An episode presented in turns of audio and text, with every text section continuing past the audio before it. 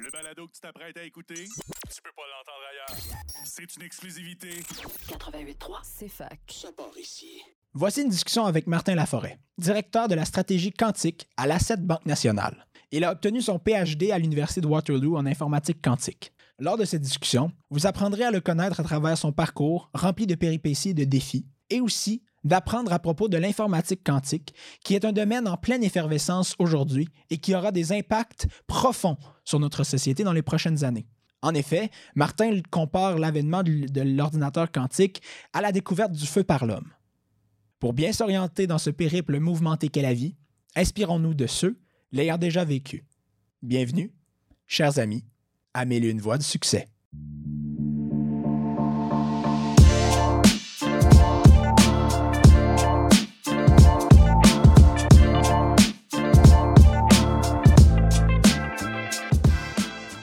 Bonjour, Bonjour. ça va bien? Ça va très bien, toi? Ben oui, ça va bien. Euh, J'aimerais ça savoir en commençant, comment est-ce que tu t'es intéressé au domaine que tu es en ce moment? Parce qu'en ce moment, tu es directeur euh, de la Quantum Strategy, c'est ça? à la Stratégie zone, quantique, ouais, stratégie quantique, excuse. Euh, à la zone d'innovation de Sherbrooke et aussi à l'Asset, Banque nationale. tu as un PhD en physique quantique, euh, euh, en physique quantique computing à l'Université de Waterloo. Euh, comment est-ce que tu as découvert l'informatique quantique? Est-ce que ça a Ah! tout le temps été un domaine que tu voulais développer, que tu voulais aller dedans? Ben, premièrement, là, je vais, je vais me, me situer un peu dans le temps. L'informatique quantique, ça n'existe pas. Ça n'existait pas euh, quand j'ai commencé à m'intéresser à la science. Tu sais, honnêtement, ma carrière, c'est euh, présentement, c'est c'est pas mal toutes des, euh, des euh, je dirais pas des erreurs de parcours, mais c'est tout. Il n'y avait rien de prévu là-dedans. J'ai avancé. Fait c'est peut-être une petite histoire vite. euh, on va remonter à ma naissance, disons. non, mais, tu sais, moi, je viens de la région, je viens du Bas-Saint-Laurent, petite ville, Rivière-du-Loup. Tu sais, euh, Rivière-du-Loup, dans les années euh, 80, là, euh, bon, on va dire, j'ai 41 ans. Fait que ça, nous date un peu. Tu sais, dans ce temps-là, Rivière-du-Loup, c'est une ville ouvrière, petite ville de 12 000, 13 000, 15 000 personnes. Tu sais, la science, c'était pas... c'était pas quelque chose qu'on disait que tu pouvais devenir scientifique. C'était- moi, je viens d'une famille ouvrière. euh, notre, notre, notre alentour, c'était ouvrier. Donc, moi, c'était à ça que j'étais... euh, euh, c'était ça mes modèles. C'était des mécaniciens, des, euh, des menuisiers, du monde très ouvrier. Mais à l'école, j'ai toujours surprenamment eu une espèce d'intérêt. J'étais curieux. J'ai toujours été le petit gars curieux là, qui posait des questions tout le temps. Puis quand on a commencé, on arrive au secondaire, quand tu commences à faire des, des vrais sujets, là, des vraies mathématiques, puis de la vraie science. Puis j'avais toujours un peu une facilité là-dedans. Puis, mais sans être euh, nécessairement encouragé. Parce qu'il n'y avait pas les programmes qu'on a aujourd'hui, les, les camps d'été des, des brouillards ou les, des camps de science. Il y avait, on n'avait pas vraiment ça.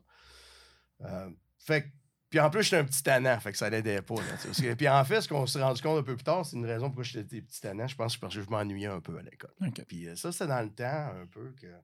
Là, aujourd'hui, je vois que mes propres enfants, les, les- les enseignants sont très. euh, comment, comment je peux dire ça? sont très ouverts au fait que les personnes apprennent de manière différente, que certains jeunes euh, sont bons dans des livres, il y en a d'autres qui sont actifs.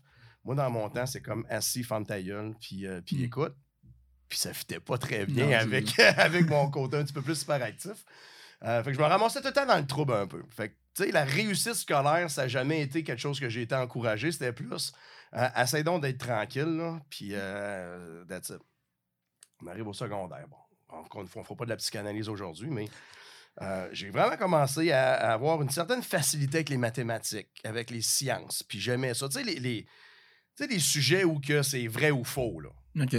Les sujets plus subjectifs, là, tu sais, français, composition, littérature, ça. pff. Euh, mais mathématiques, j'aimais ça. Il y avait une réponse. Puis j'aimais la mécanique. Mais quand tu disais que tu avais une facilité, c'était quoi? C'était comme que la matière t'écoutait. T'étais le genre de personne que t'écoutais en classe, puis ça. Tu comprenais ou? Ben, un, j'écouais pas tant que ça. Ouais, ouais. mais, mais non, c'est ça, c'est comme ça cliquait. Tu sais, euh, je me rappelle peut-être, on, on arrivait secondaire 1, secondaire 2, on commençait à apprendre les bases, disons, d'une fonction mathématique. là. Puis on dirait, tu sais, ça comme. j'avais- Tu sais, une- dans le sens que euh, c'est enseigné, puis c'est comme. ouais, OK, Ouais. c'est logique. euh, tu sais, ça, ça, comme ça, ça rentrait, puis ça y allait. Je peux pas vraiment l'expliquer. Mais en fait, plus tard, j'ai peut-être. qu'on- euh, On, on en reviendra à ça dans mon parcours de. Ouais. Quand on parlera de vulgarisation scientifique, j'ai ma propre petite théorie de pourquoi je pense que j'étais bon là-dedans. Mais bon, ça venait un peu naturel.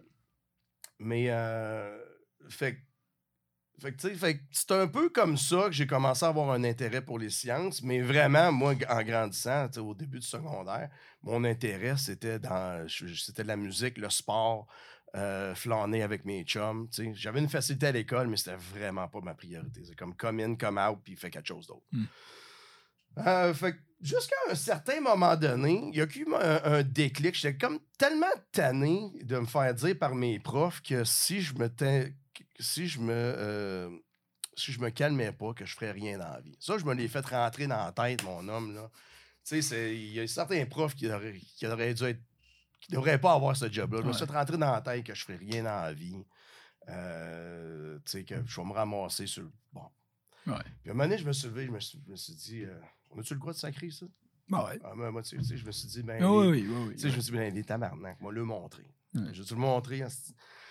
Fait qu'à un moment donné, je me suis dit, ben, je m'en vais en médecine. OK. Fait que là, j'étais en secondaire 4. Puis je me suis dit, ben, je m'en vais en médecine. J'avais un intérêt un peu aussi pour ça. Ça, c'était dans le temps, là, à TV, ils, montaient des, ils montraient des chirurgies, là, tu sais, à, à cœur ouais. ouvert. Je trouvais ça vraiment fascinant. Fait que là, je me suis dit, bon, je vais commencer à me calmer. Euh, mes années de party sont déjà derrière moi. Ça, ça donne une idée, là. En secondaire 4, mes années de party étaient derrière moi. Fait que ça donne l'idée un peu du, euh, dans quoi j'ai été élevé. Euh, fait que je me suis vraiment commencé à étudier. Puis là, tout d'un coup, mes notes, ils ont comme fait, je suis parti d'une d'une moyenne des low 80, puis je suis rendu dans les moyennes de 92. Ça, c'était dans les années où qu'une moyenne de 92, c'était comme le top d'école. là. On n'était pas dans les années que tout le monde avait Ouais. 100 de moyenne. là. Euh, puis je chiale pas comme contre Ah la nouvelle non. génération. Je veux pas, je veux pas avoir l'air du pas vieux crouton. là. Je le prends pas Euh, personnel. non, c'est ça. Je chante pas euh, c'est plus le système. Mais je veux pas avoir l'air du vieux crouton qui dit que c'était meilleur dans le temps. Mais, mais, mais c'était la réalité. Ouais, ouais. Tu sais, à 91-92 en moyenne générale, tu étais dans le top Ouais. 2 de l'école. Euh, fait qu'à partir de là, je commence à être plus assidu, puis tu sais, je commence à me rentrer pl- encore plus dans le sujet, puis je commence à aimer ça encore plus. Puis malgré que dans ma tête, c'était comme je m'en vais en médecine, puis moi, je m'en vais en médecine pour devenir neurochirurgien. J'ai dit, moi, y aller au top, tout ou pas en tout. Puis il tombe en secondaire 5, comme à peu près euh, 90% des physiciens. J'arrive en secondaire 5, puis je rencontre mon prof de physique du temps. Puis là, ça a comme. Tu sais, un jeune, là, tu sais, il sortait de la maîtrise. C'était ticu, là. Il avait 24-25 ans. Puis lui, lui, c'est comme dit. La manière que c'est enseigné au secondaire, c'est comme enseigner, là, tu fais-le, puis va-t'en. tu C'est comme, on va vous le faire, faites votre examen du ministère, puis c'est fait. Puis il a dit, je vais vous enseigner la physique comme la physique devrait être enseignée. Regarde, sur une classe de 20, là, on est cinq physiciens aujourd'hui. Ah, Trouve ouais? ça ailleurs, là, Wow. dans le monde. Euh, dans le monde, classe de 20, là, t'as tourné 25% de physiciens. Oh, quand même. Quand même, il faut le faire. Bon, c'est un petit data, un, un petit dataset, mais tu sais, il, il a enseigné la physique d'une manière tellement capotée. Puis là, j'étais comme. Tu sais, la j'ai comme vu ça. Un, le sujet était intéressant, la mathématique était le fun, tu comprenais le monde. Tu sais, pour un petit gars curieux, c'était fantastique. Fait que là, à partir de là, je me dis, bon, mais je pense naturellement. Moi, encore dans ma tête, c'était c'est la médecine. Parce que hein, c'est mieux le prestige. Euh, je m'en vais au cégep. Fait que cégep sciences naturelles, à Rivière-du-Loup, quand même un petit cégep. Mais euh, attends, pour- ouais. pour- je suis curieux parce que tu as dit, ce prof-là, là, il a enseigné la physique de manière très spéciale Ouais. puis différente. Est-ce que tu pourrais dire rapidement comment est-ce que c'était différent? Ouais. C'était tellement différent qu'il s'est fait congédier à la fin de l'année. OK. OK, OK, ouais. OK. euh, ça, ça, c'était drôle. Euh, parce que c'est un petit nouveau, Ouais. right? Parce que fait qu'il y avait une, il y avait une tâche demi, là, fait qu'il était pas prof à temps plein. Puis, euh, fait que c'était assez différent que il y avait des manières qu'il nous enseignait qui fitaient peut-être pas avec le- l'examen du ministère. OK? Hmm. Parce qu'en physique, là, je sais pas c'est quoi aujourd'hui, mais dans Ouais. le temps, tu as un examen du ministère en physique. Fait que, tu sais, il y a du monde qui ont été se plaindre qu'il enseignait des choses différemment puis qui nous préparait pas à l'examen du ministère. Qui soit dit en passant, il nous préparait à l'examen du ministère. C'est juste qu'il nous comment je pourrais dire, il enseignait pas pour le test. Il nous enseignait, Hmm. puis parce qu'il nous enseignait, tout d'un coup, le test devenait facile. Mais tu sais, il Ouais. disait pas, regarde, c'est ça qu'ils vont vous poser sur le test, fait que je vais vous l'apprendre. Fait que tu sais, Mm. ça, enseigner pour le test, c'est la pire manière d'enseigner, euh, à tous les niveaux. Fait qu'il y a du monde qui ont été se plaindre. Puis euh, bon, c'est ça. Ok. Puis on dit, ah ben là, tu, tu déroges du curriculum, t'as pas le droit de faire ça, fait que t'as pas suivi ta tâche, puis dors. Wow. Mais ça reste aujourd'hui un gars.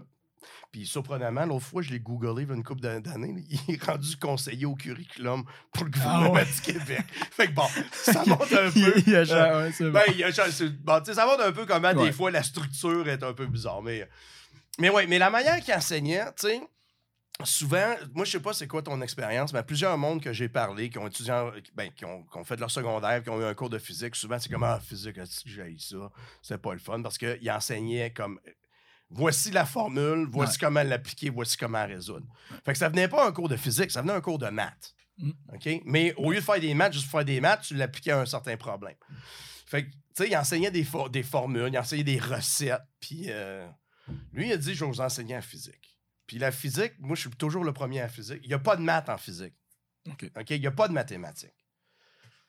La mathématique vient quand tu veux quantifier les choses. Mais pour expliquer que quand tu lances une balle dans les airs, elle va retomber, il n'y a pas de maths là-dedans. Ça s'appelle la gravité. Puis Mm. tu peux expliquer de comment que le champ gra- gravitationnel euh, marche, puis tout ça. Tu n'as pas encore utilisé de maths. La minute que tu vas utiliser des maths, quand tu vas dire, ben, elle va tomber dans combien de temps? Ouais. Ou à quelle... euh, tu sais? C'est quoi son accélération et tout. Fait que lui, c'était ça. Il enseignait les concepts de physique. Il enseignait.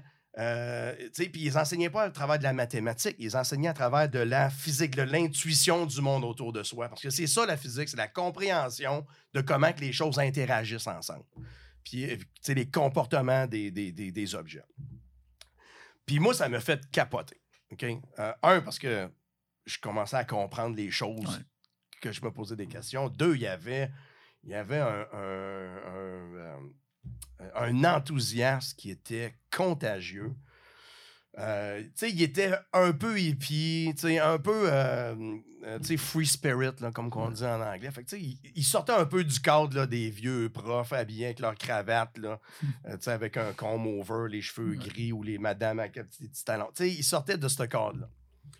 Euh, fait que c'est ça. Fait que lui, il m'a vraiment inculqué ça. Puis j'ai dit, bon, je vais aller en sciences naturelles anyway. C'était ça le parcours pour aller en médecine. Parce qu'on revient à l'histoire que je voulais aller en médecine.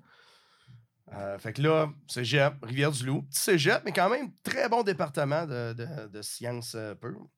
Sciences pures, sciences naturelles. Fait que, bon, biologie, mathématiques, chimie, mathématiques, physique. Puis là, tu sais, je m'amuse dans tout ça.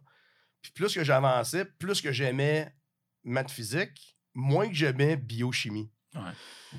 Parce que ce que je me suis rendu compte, c'est qu'en bio, surtout, puis en anatomie, il y a. C'est t'apprends des choses. C'est du par cœur. C'est c'est du, c'est du par cœur. T'as un peu de relationnel, mais c'est comme, bon, là, on va apprendre sur la cellule. Ta, ta, ta, ta, ta, ta, ta, ta. Bon, là, on va apprendre sur le corps humain. Ta, ta, ta, ta, ta, ta, ta. Là, on va apprendre sur le règne animal. Ta, ta, ta, ta, ta, ta, ta. Puis il n'y a comme pas de, de savoir croisé, il n'y a pas de, de logique, il n'y a pas de. Puis moi, c'était plus là qui me faisait triper, tu sais, de, de partir des idées, de faire des connexions. Puis mathématiques, physique, c'est exactement ça, tu sais. Tu sais, en, en physique, tu apprends un concept au début de l'année, tu le tasses pas de côté pour apprendre un autre. Mm. Tout se suit, tout est interrelié. Tu apprends les équations kinématiques. Plus tard, tu attends comment euh, faire euh, des choses avec le concept d'énergie. Puis à un moment donné, ils, ils- connectent ensemble.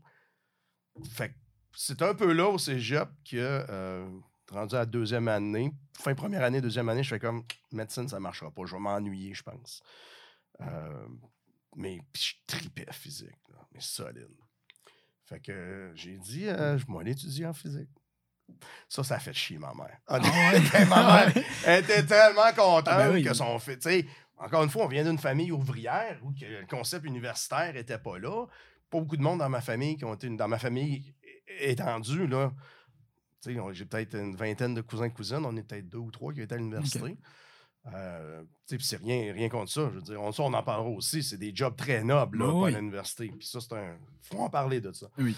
Euh, fait que là, tu sais, ma mère était infirmière auxiliaire, a toujours voulu faire sa médecine, elle n'a pas pu. Fait que, tu sais, Mm. comme elle vivait, elle était heureuse de voir que j'allais faire ce qu'elle avait pas pu. Puis là, tout d'un coup, j'y annonce, Ah, je vais aller étudier mathématiques physiques avec comme, c'est quoi ça? Tu vas aller additionner des chiffres toute ta vie, tu sais. Euh, puis pour être très honnête, moi, j'étais à la même place. Qu'est-ce que tu fais avec euh, un bac en physique? Qu'est-ce que tu fais avec un bac en, en maths? La réponse, c'est tu fais tout. Il y a-. Tout le monde avec un bac en physique ou un bac en maths, ils ont un job. OK? Euh, le concept, là, qu'il n'y a pas de job en physique puis en maths, c'est complètement faux. Puis pour ceux qui pensent que pour avoir une job, il faut aller étudier en génie, Mhm. Ça aussi, c'est le plus grand mensonge jamais compté. Euh, Il y a des études qui démontrent que si tu regardes le taux euh, de chômage pour les personnes avec un, un diplôme en ingénierie, puis les personnes avec un diplôme en sciences pures, mathématiques, physique, chimie, euh, il y a beaucoup moins de, il y a beaucoup Ah, moins de monde ouais. au chômage. ouais. Ça ne veut pas dire qu'ils font un job en mathématiques ou en physique, mais ils ont des jobs. Mais ça, c'est une autre affaire qu'on peut parler aussi. Donc, point barre, c'est que j'ai dit, je vais aller étudier maths physique parce que j'aime ça. Ça me garde hors du trouble, ça me garde focus à quatre parts. Euh, fait que je vais aller étudier ça, puis pas de plan de carrière. Je dis, on va étudier, puis on verra après. Ah, Moi, ouais. c'était ça. Euh, fait que c'est ça, je me ramasse, je vais faire un bac en mathématiques physiques à McGill. Pourquoi McGill? Je parlais pas un mot d'anglais. Euh, la question est très simple. On- on- on- je viens d'une famille relativement pauvre. Euh, on n'avait pas le moyen de m'envoyer à l'université. Fait que McGill m'offrait une bourse. Ah. C'était aussi simple que ça. Euh, il m'offrait une bourse qui payait une grande partie de mes frais de scolarité. Fait que j'ai dit, bon, ben, je vais aller apprendre l'anglais. fait que je suis rentré à McGill, je vais faire maths physique et anglais. Euh, Wow. Apprendre l'anglais sur le top, puis bon. Puis c'est ça. Puis en physique, c'est tough. Maths physique à McGill, là. Ah euh, ouais? En fait, toutes les maths physiques sont tough. Celui de McGill, il est particulièrement tough. Beaucoup de travail. C'est la charge de travail ou Euh, C'est la, charge- complexité? Non, la complexité est correcte. Euh. C'est la charge de travail. Oh, ils sont. euh, Bon, on ne rentrera pas dans les détails, mais, mais la- c'est ça. C'est une très grosse charge de travail. Puis là, on parle des débuts des années 2000. Puis là, j'ai rencontré des étudiants qui font leur bac en maths physique présentement. Ça n'a pas changé. Ah, ouais. Euh, c'est une charge de travail qui a un côté positif et négatif. Euh, ça, on peut en reparler aussi. Mais... Fait que là, c'est ça. Fait que trois ans à McGill, puis là, c'est là que j'ai vraiment connu la mécanique quantique. OK, là. Puis là, ça, j'ai trippé fort. Je comprenais pas vraiment ce qui se passait, mais j'aimais les concepts. J'aimais la batterie mathématique qui venait en arrière. J'aimais que c'était complètement... Là, tu étais rendu dans l'abstrait. Parce que toute la physique qu'on apprend au cégep, au début de l'université, c'est relativement intuitif dans le sens que, tu sais, on explique le monde dans lequel on vit. Donc, quand on, on- on explique la mécanique, tu sais, on- quand on dit deux chars qui se cognent ensemble, puis après ça, ils s'en vont, euh, tu peux te faire une image mentale. Mécanique quantique, tu as zéro point de repère. Parce que tu es rendu dans l'atomique. Ouais. Fait que tout est concept, tout est abstrait, puis tu construis des choses là-dessus. Fait que moi, j'ai super trippé. Fait que là, arrive vers la fin de mon bac. On arrive à la question que tu m'as posée. Grand détour. Je te l'avais dit, je parlais beaucoup. Euh, fait que j'arrive à la fin de mon bac, 2003. Puis j'ai dit, qu'est-ce que je fais?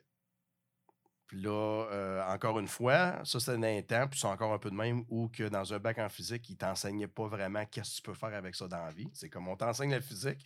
Tout ce qui est des soft skills, là, puis des, euh, ça, c'est ton, c'est ta job. Puis dans le temps, il n'y avait pas ben, ben Internet. Fait qu'on ne pouvait même pas utiliser Internet. Fait que, c'était comme un néant. Fait que je dis, bon, regarde, on va aller faire euh, des études supérieures. Pourquoi pas? C'est c'est le, le- en physique puis en maths, c'est le lien logique d'aller faire au minimum une maîtrise. OK? Fait que. euh, Toi, là, tu l'as fait parce que tu étais intéressé à continuer ton développement Ben, ou c'était parce que ça donnait plus d'opportunités ou? Ben, un peu des deux. Euh, naïvement, c'était parce que je savais pas quoi faire. OK. Naïvement, c'était ça. Euh, puis aussi, j'avais vu quelques opportunités intéressantes pour études graduées. Puis soit dit en passant, tu études graduées en physique, mathématiques, c'est une job. Tu sais, t'es payé, t'as un salaire, euh, tu prends encore un peu de cours, mais tu travailles pour un, un- un projet de recherche. Fait que ça devient un peu, entre parenthèses, une job. Puis aussi, tu sais, mathématiques, physique, comme je disais, c'est un peu le...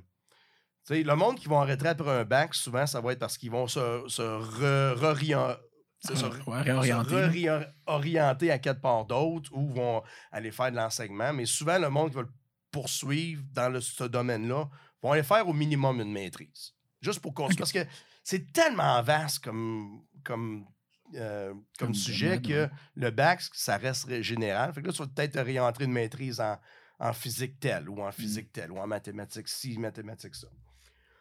Fait que là, je vais voir un, de mes, un des professeurs à l'université, puis j'ai dit, j'ai dit, j'aimerais ça, aller, euh, je pense aller faire des études graduées, mais je sais pas trop en quoi. Tu sais, Tu peux pas faire une- un, un bac en mécanique quantique. C'est un concept.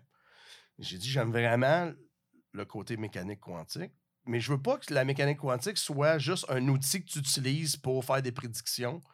Y a-tu un sujet où c'est au cœur, que tu travailles avec la mécanique quantique? Puis là, ils disent, ouais, il y a comme un nouveau sujet qui commence à sortir, euh, l'informatique quantique. Il dit, ça, c'est comme, euh, ils utilisent les phénomènes quantiques pour faire des choses appliquées. Puis là, ça venait vraiment me chercher deux choses que j'aimais. Comme le côté abstrait, mais le côté vraiment terre à terre en même temps. Fait que ça les emmène à comme utiliser le quantique, qui est quand même exprès, mais pour construire des technologies. Là, j'ai comme fait, oh, c'est intéressant. Ça, c'était les années avant Wikipédia puis tout ça. Puis il n'y avait pas de livre là-dessus. Fait que parle, parle une couple de personnes, j'apprends un peu c'est quoi. Suis comme, ouais, c'est vraiment intéressant. Fait que c'est un peu comme ça que je suis tombé dedans. Fait que grand détour pour dire que c'est un concours de circonstances à la dernière minute où j'ai dit, je est-ce que je m'en vais, j'aimerais ça faire quelque chose là-dedans. Un de mes profs me dit, regarde l'info quantique. J'ai lu un peu là-dessus, j'ai comme fait, ça a l'air vraiment cool. Fait que là, commence à trouver du monde qui font, euh, qui font de la recherche en mécanique quantique, en informatique quantique. J'applique pour des, des postes de doctorat ou euh, maîtrise, Québec, États- euh, Québec, reste du Canada. Je l'écris beaucoup en, euh, aux États-Unis, dans les grandes Ivy League. tu sais. Mhm. Encore une fois, le prestige. Quand tu es jeune, tu veux, tu veux chercher le prestige. Un autre- ça, c'est un autre discours. Ouais, je sais pas pourquoi, hein, c'est ça, je sais Ouais, pas. mais il y a des raisons, mais il faut toujours mettre des, des bémols dans ces affaires-là. Mais, fait que j'appelle euh, toutes les, les Ivy Schools, là, Harvard, Cornell, euh, Caltech, MIT. J'ai dit tout appliqué. Euh, puis euh, j'ai été accepté dans toutes ces écoles-là. Entre-temps, il y a un monsieur qui s'appelle Raymond Laflamme, un gars de Québec, mais qui avait parti du Québec. Raymond Laflamme, vous le checkerez, lui, c'est euh, un physicien. Il a fait son doctorat avec Stephen Hawking. Donc, c'était un étudiant de Stephen Hawking. Puis c'était une des sommités en, en gravité, en gravité quantique. Puis il avait comme fait un petit bifurcation vers l'informatique quantique. Fait que c'était un des pionniers des premiers temps de l'informatique quantique. Il était aux États-Unis dans ce temps-là. Mais il était venu à McGill pour donner une présentation sur l'info quantique, mais aussi parce que il, comment, il, venait d'être engagé pour construire un institut dédié à l'informatique quantique avec un super gros don d'un donateur privé. Puis encore une fois, on est en 2003, là, on est très, dans les très débuts. Puis lui, c'était fait, en fait, c'est un projet d'à peu près 350 millions de dollars de bâtir un institut de recherche sur l'informatique quantique. Tu sais, c'est du jamais vu. Oh. À l'université de Waterloo, en Ontario. Un shithole. tu sais.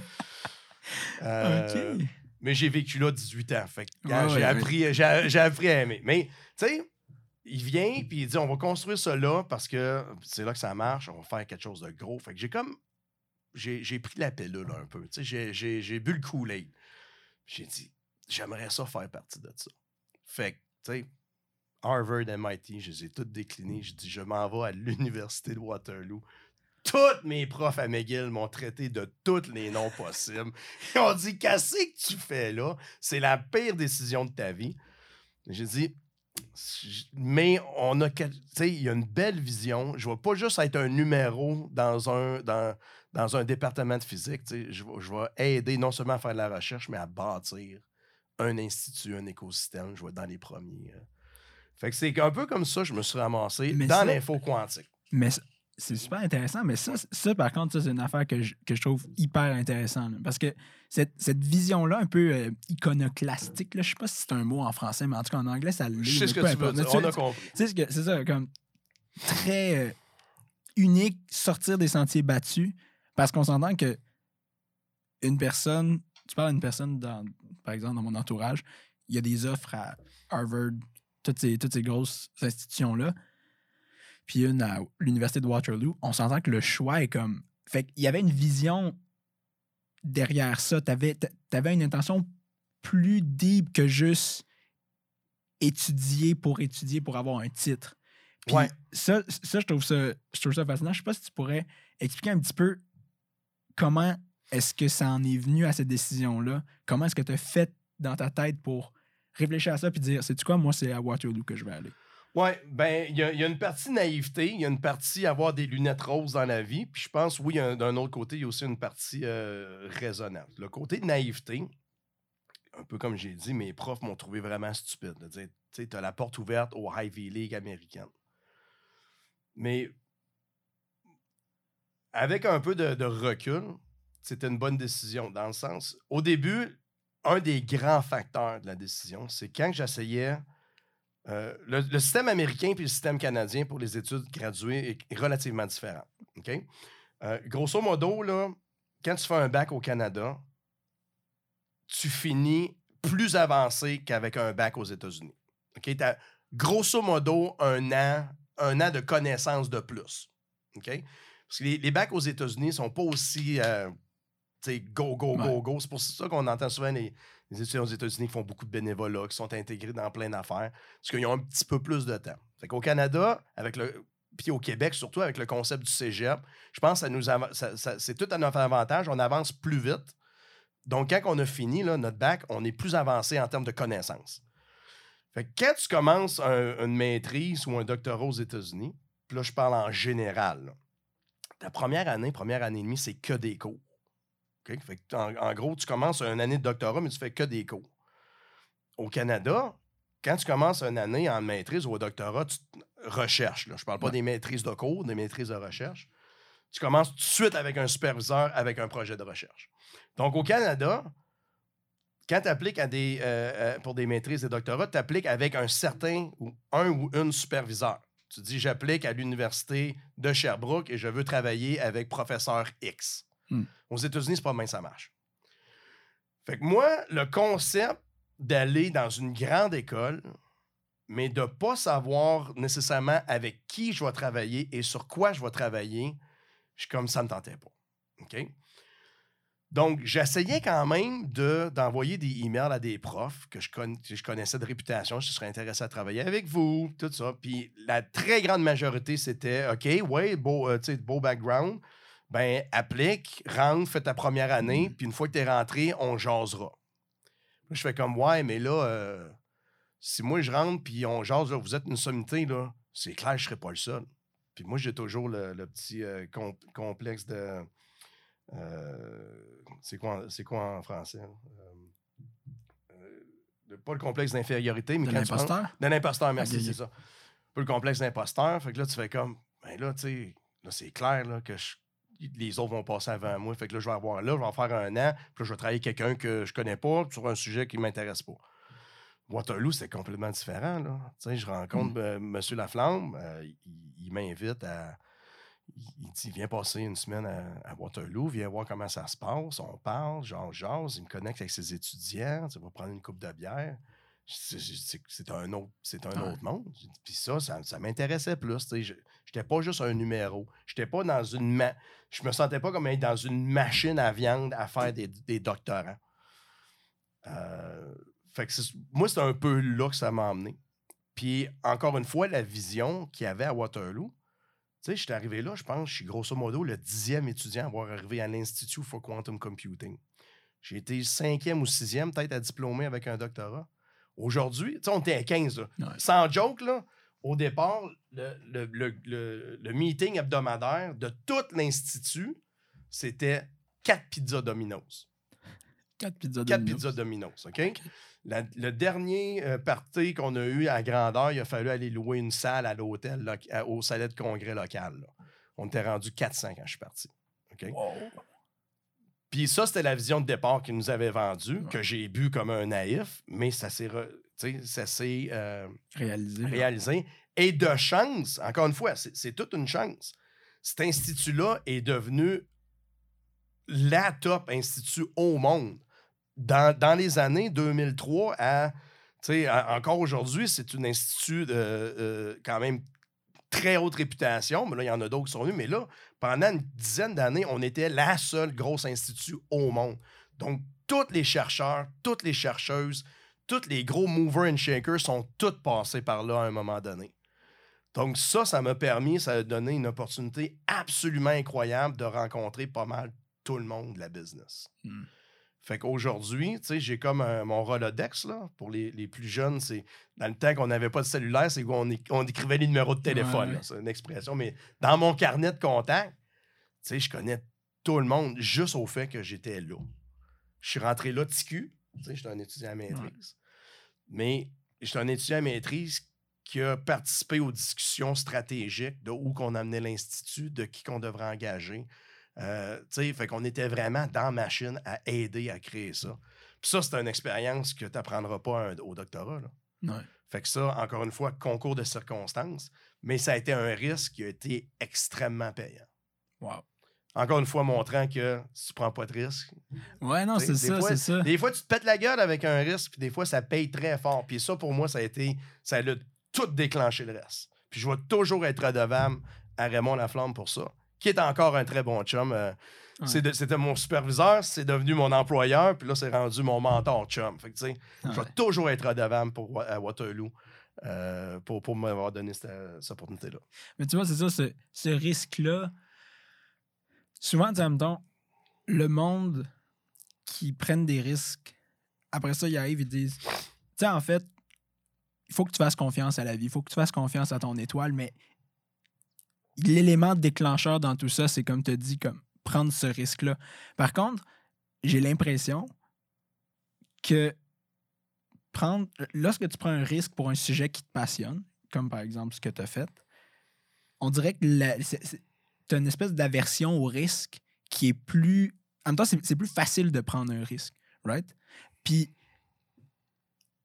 en même temps, dans ta vie, à partir de l'université, à partir de la fin de ton doctorat, est-ce que tu as eu d'autres moments où est-ce que tu as pris des risques, que ce soit personnel, financier, whatever, une fois que tu es, sorti de ton parcours scolaire?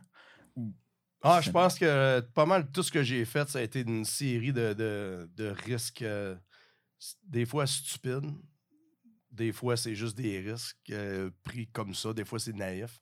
Mais oui, je pense que pas mal toute euh, euh, ma carrière a été des risques. Je vais prendre un, un step back un peu, euh, parce que tu as, fait allusion à une coupe d'affaires intéressante que, tu sais, euh, je me rappelle, j'ai déjà oublié comment tu l'as phrasé, là, mais... euh, tu sais, j'ai dit au début que moi, je j'avais pas de plan de carrière. Mhm. J'en ai toujours pas, Actuellement? actuellement. J'ai pas de plan de carrière. Je pense que j'ai quand même une belle carrière.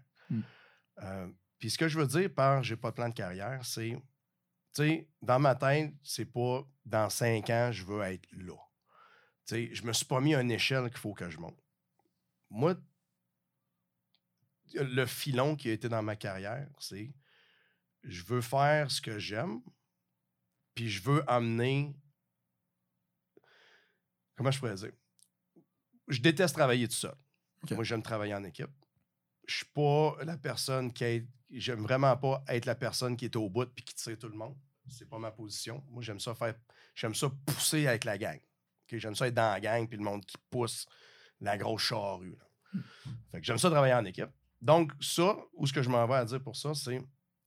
Mon, mon seul plan de carrière, c'est qui que je peux aider avec quoi, dans, dans quoi que je suis bon. Mm. Donc, il y a des choses que je pense que je suis pas pire. OK? Euh, fait que je me dis, bon, dans ce que je suis pas pire puis que ce que j'aime faire, parce que des fois, tu peux être bon dans quelque chose que tu n'aimes pas faire. Mais dans, dans quelque chose que je pense que je suis pas pire, que j'aime faire, où est-ce que je peux emmener cette expertise-là puis aider un groupe qui essaie d'avancer? Fait que moi, c'est toujours cette mentalité-là. C'est jamais mon expérience. Euh, Tout ce que j'ai fait dans ma vie, ça n'a jamais été parce que je veux m'accomplir.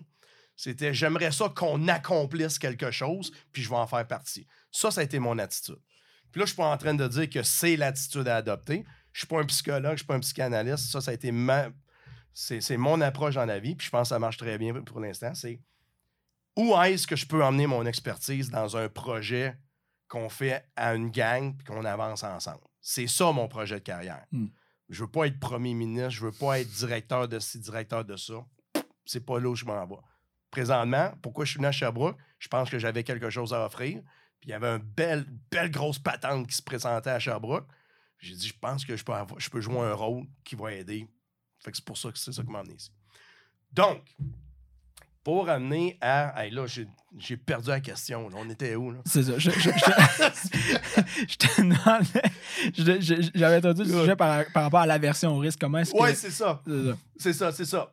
Donc, quand. Donc, c'est ça. Oui, bon, c'est bon. J'ai j'ai retrouvé mon filon de pensée. Là. Euh, ma médication n'a pas kické Oui. encore.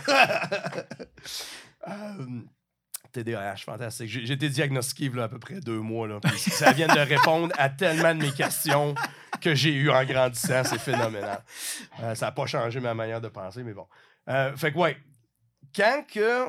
Puis, euh, puis ça, je pense, c'est basé sur un peu d'expérience dans le sens que j'ai eu la chance pendant environ une dizaine d'années euh, de côtoyer beaucoup de jeunes étudiants au secondaire que je, qualifierais de premier plan, les premiers de classe, les, personnes qui ont déjà de la pression sur les épaules pour performer, du monde comme toi. J'en ai rencontré au secondaire, les jeunes étudiants. Donc, je pense que j'ai un peu le feeling. là.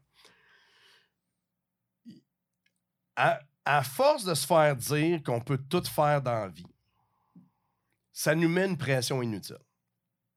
Puis ça, je vais- un commentaire là-dessus. Quand on se fait dire qu'on peut faire tout dans la vie, ça ne veut pas dire non plus que tout nous est dû. Hmm. Ça, je pense que c'est des fois une très grosse misconception. Que, oui, c'est vrai que tu peux faire ce que tu veux dans la vie si tu crées l'opportunité. Mhm. C'est pas tu peux faire ce que tu veux dans la vie, fait que le monde te doit ce que tu veux. Ça, des fois, c'est un gros. euh, J'ai eu plusieurs discussions avec des étudiants que eux, parce qu'ils se sont fait dire qu'ils peuvent faire ce qu'ils veulent dans la vie, qui demandaient d'avoir ce qu'ils voulaient. OK. Ils demandaient de rentrer en- en- dans l'école de médecine. Ils demandaient à faire partie des programmes euh, d'enrichissement parce qu'ils. Puis leur argument, c'est comme ben, on me dit que je pourrais faire tout dans la vie. Bon, c'est une, gro- une grosse exagération. Mais je pense qu'il faut voir ça de l'autre côté. C'est tu as l'opportunité que tu veux. Puis ça, je pense que c'est vrai. Tu sais, au Canada, euh, dans notre génération aujourd'hui, euh, bon, on ne rentrera pas dans, dans les détails de racisme systémique parce que ça, on peut en parler longtemps. Mais tu sais, a priori, là, les opportunités sont là pour tout le monde. Hmm. Mais c'est ce que tu en fais. Ça ne veut pas dire que le monde te doit. Le monde te doit à rien. Mais l'opportunité est là, il faut t'apprendre. Donc, pour revenir au sujet, euh, il y a beaucoup de pression sur les jeunes étudiants de dire que tu peux devenir ce que tu veux dans la vie. Puis c'est relié à tu peux devenir le king ou la queen de tout. Ce qui est souvent relié à il va falloir que tu torches dans la vie. Puis Simonac, c'est des enfants de Mm. des ados 15, 16, 17, 18 ans qui ont déjà la pression sur le dos de dire faut que tu deviennes un top à quatre parts. Ouais, puis ils n'ont même pas encore commencé à se comprendre eux-mêmes puis à, à se découvrir dans, dans, dans quoi qu'ils veulent C'est être. ça. tout, mais il faut qu'ils soient. C'est ça. Puis là, fait que là, ils se connaissent pas. Ils connaissent pas vraiment qu'est-ce qui les intéresse. Mais là, ils savent, ah, là, s'il faut que je fasse ça, je vais aller faire un bac en génie X. Après ça, je vais aller faire un MBA à Wharton, en Pennsylvanie. Fait que là, je vais pouvoir. Là, je fais comme, wow! Tu sais, arrête ça. Là, là tu es en train de, de détruire ta jeunesse pendant que tu l'as encore. Puis, soyons très francs, un, carrière de jeunesse, pas, carrière, un- plan de carrière, si tu fais ta vie comme du monde, tu vas y aller de même, en zigzag, puis tu vas arriver à quelque part d'autre. Parce que pourquoi? Tu vas grandir, tu vas maturer, tu vas rencontrer le chum ou la blonde de ta vie. euh, tu vas peut-être avoir des enfants, des choses vont changer, il va peut-être falloir que tu déménages à une place, tu vas peut-être avoir une autre opportunité là. Si tu si es trop mindé exactement ce que tu t'en vas, tu vas tout manquer ces opportunités-là qui vont peut-être shaper ta vie et te rendre heureux. Mais moi, tu vois, c'est ça que je trouve drôle, c'est qu'actuellement, le monde aime, ou du moins les, les jeunes aiment beaucoup, comme tu dis, faire des plans de vie. Et pourtant, on a la contradiction que dans le monde actuel, on a beaucoup d'opportunités, on a une grande variété de tout, et pourtant, on se restreint, ou beaucoup se restreignent à un chemin hyper précis. Et puis aussi, en, en honnêteté, tu sais, le monde qu'on est aujourd'hui, le monde évolue tellement vite que quand tu vas sortir des études, ce sera plus pareil. Puis je vais te donner un exemple très, très, très concret. Moi, j'ai commencé mes études secondaires, j'avais pas Internet. Je suis pas si vieux que ça, là. OK? Puis quand j'ai fini mon doctorat, ben, l'Internet était rendu haute vitesse, Wi-Fi, les- sur mon téléphone. Puis là, on parle d'une période de 7 ans. OK? quand j'ai commencé, quand j'ai gradué de mon doctorat en 2008, la job que j'ai aujourd'hui, le domaine n'était pas là. Si je m'étais dit, je vais devenir directeur de la stratégie quantique d'un écosystème qui est focusé sur l'industrie quantique, moi, quand j'ai gradué, le, concept d'une industrie quantique n'était même pas. C'était juste un rêve. Fait que, tu sais, un plan de vie dans le genre, euh, tu sais, j'aimerais ça, euh, avoir des enfants, être confortable, être. Tu sais, des- ça, ça va. Ouais. Tu sais, ça, ça, faut avoir ça quand même. Ouais. Ça prend une drive. Mais le plan de vie de je veux être. euh, Telle affaire, PDG telle telle place, affaire, c'est comme. tu, te mets déjà des, des, des clous dans les pieds pour t'empêcher d'avancer. Fait que pour revenir à ta question, c'est beaucoup de. Donc, je pense que c'est ça souvent, c'est quand on est trop mindé à aller à une place, ça va nous empêcher de prendre des risques. Parce que prendre un risque, ça veut dire de te sortir de ta zone de confort. Puis ça veut dire t'en aller à une place que tu sais pas où que tu vas arrêter, arriver. Je dis toujours en blague, pas en blague, mais j'utilise toujours l'expression euh, je sais où que je m'en vais, j'ai aucune idée où est-ce que je vais arriver. Hmm. Puis tu m'as posé la question concrètement au travers de ma carrière, est-ce que j'ai pris des risques? Puis je te dirais, pense que tous les moves que j'ai faits, ça a été des risques.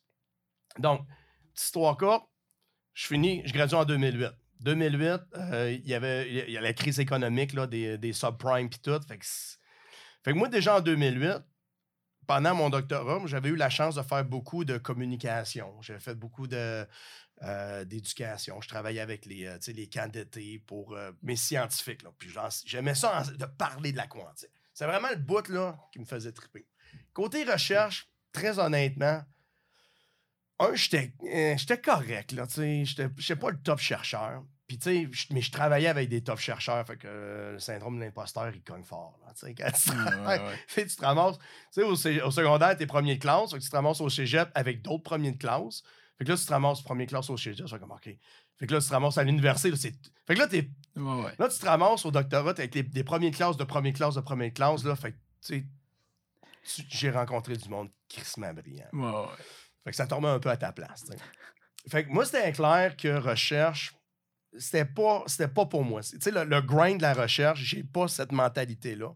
Il y a du monde qui sont faits pour ça. C'était pas moi. J'aimais le côté communication, le côté relationnel, parler avec du monde. Mais bon, fait que je regardais un peu l'industrie, je savais pas trop où je m'en allais. 2008 cogne, je gradue, il n'y a pas de job. En fait, tout le monde se fait mettre à la porte. Fait que ma seule option, c'était d'aller faire un postdoc. Euh, fait que je me trouve un postdoc dans un super bon groupe euh, aux Pays-Bas. Deux ans. Euh, je vais là déménager avec ma blonde. Tu sais, super bon monde. La recherche est le fun. Le groupe il est le fun. J'adore la ville. On s'amuse.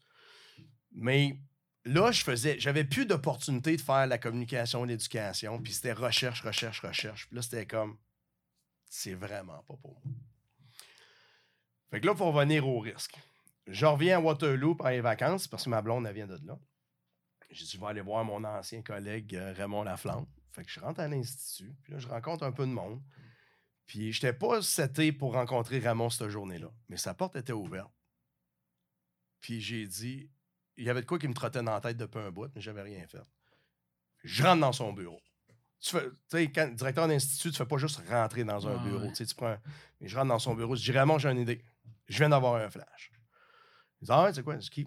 J'ai dit, euh, ça, un institut gros comme la vôtre, là, ça prendrait quelqu'un qui est en charge de tout faire toute la, communication.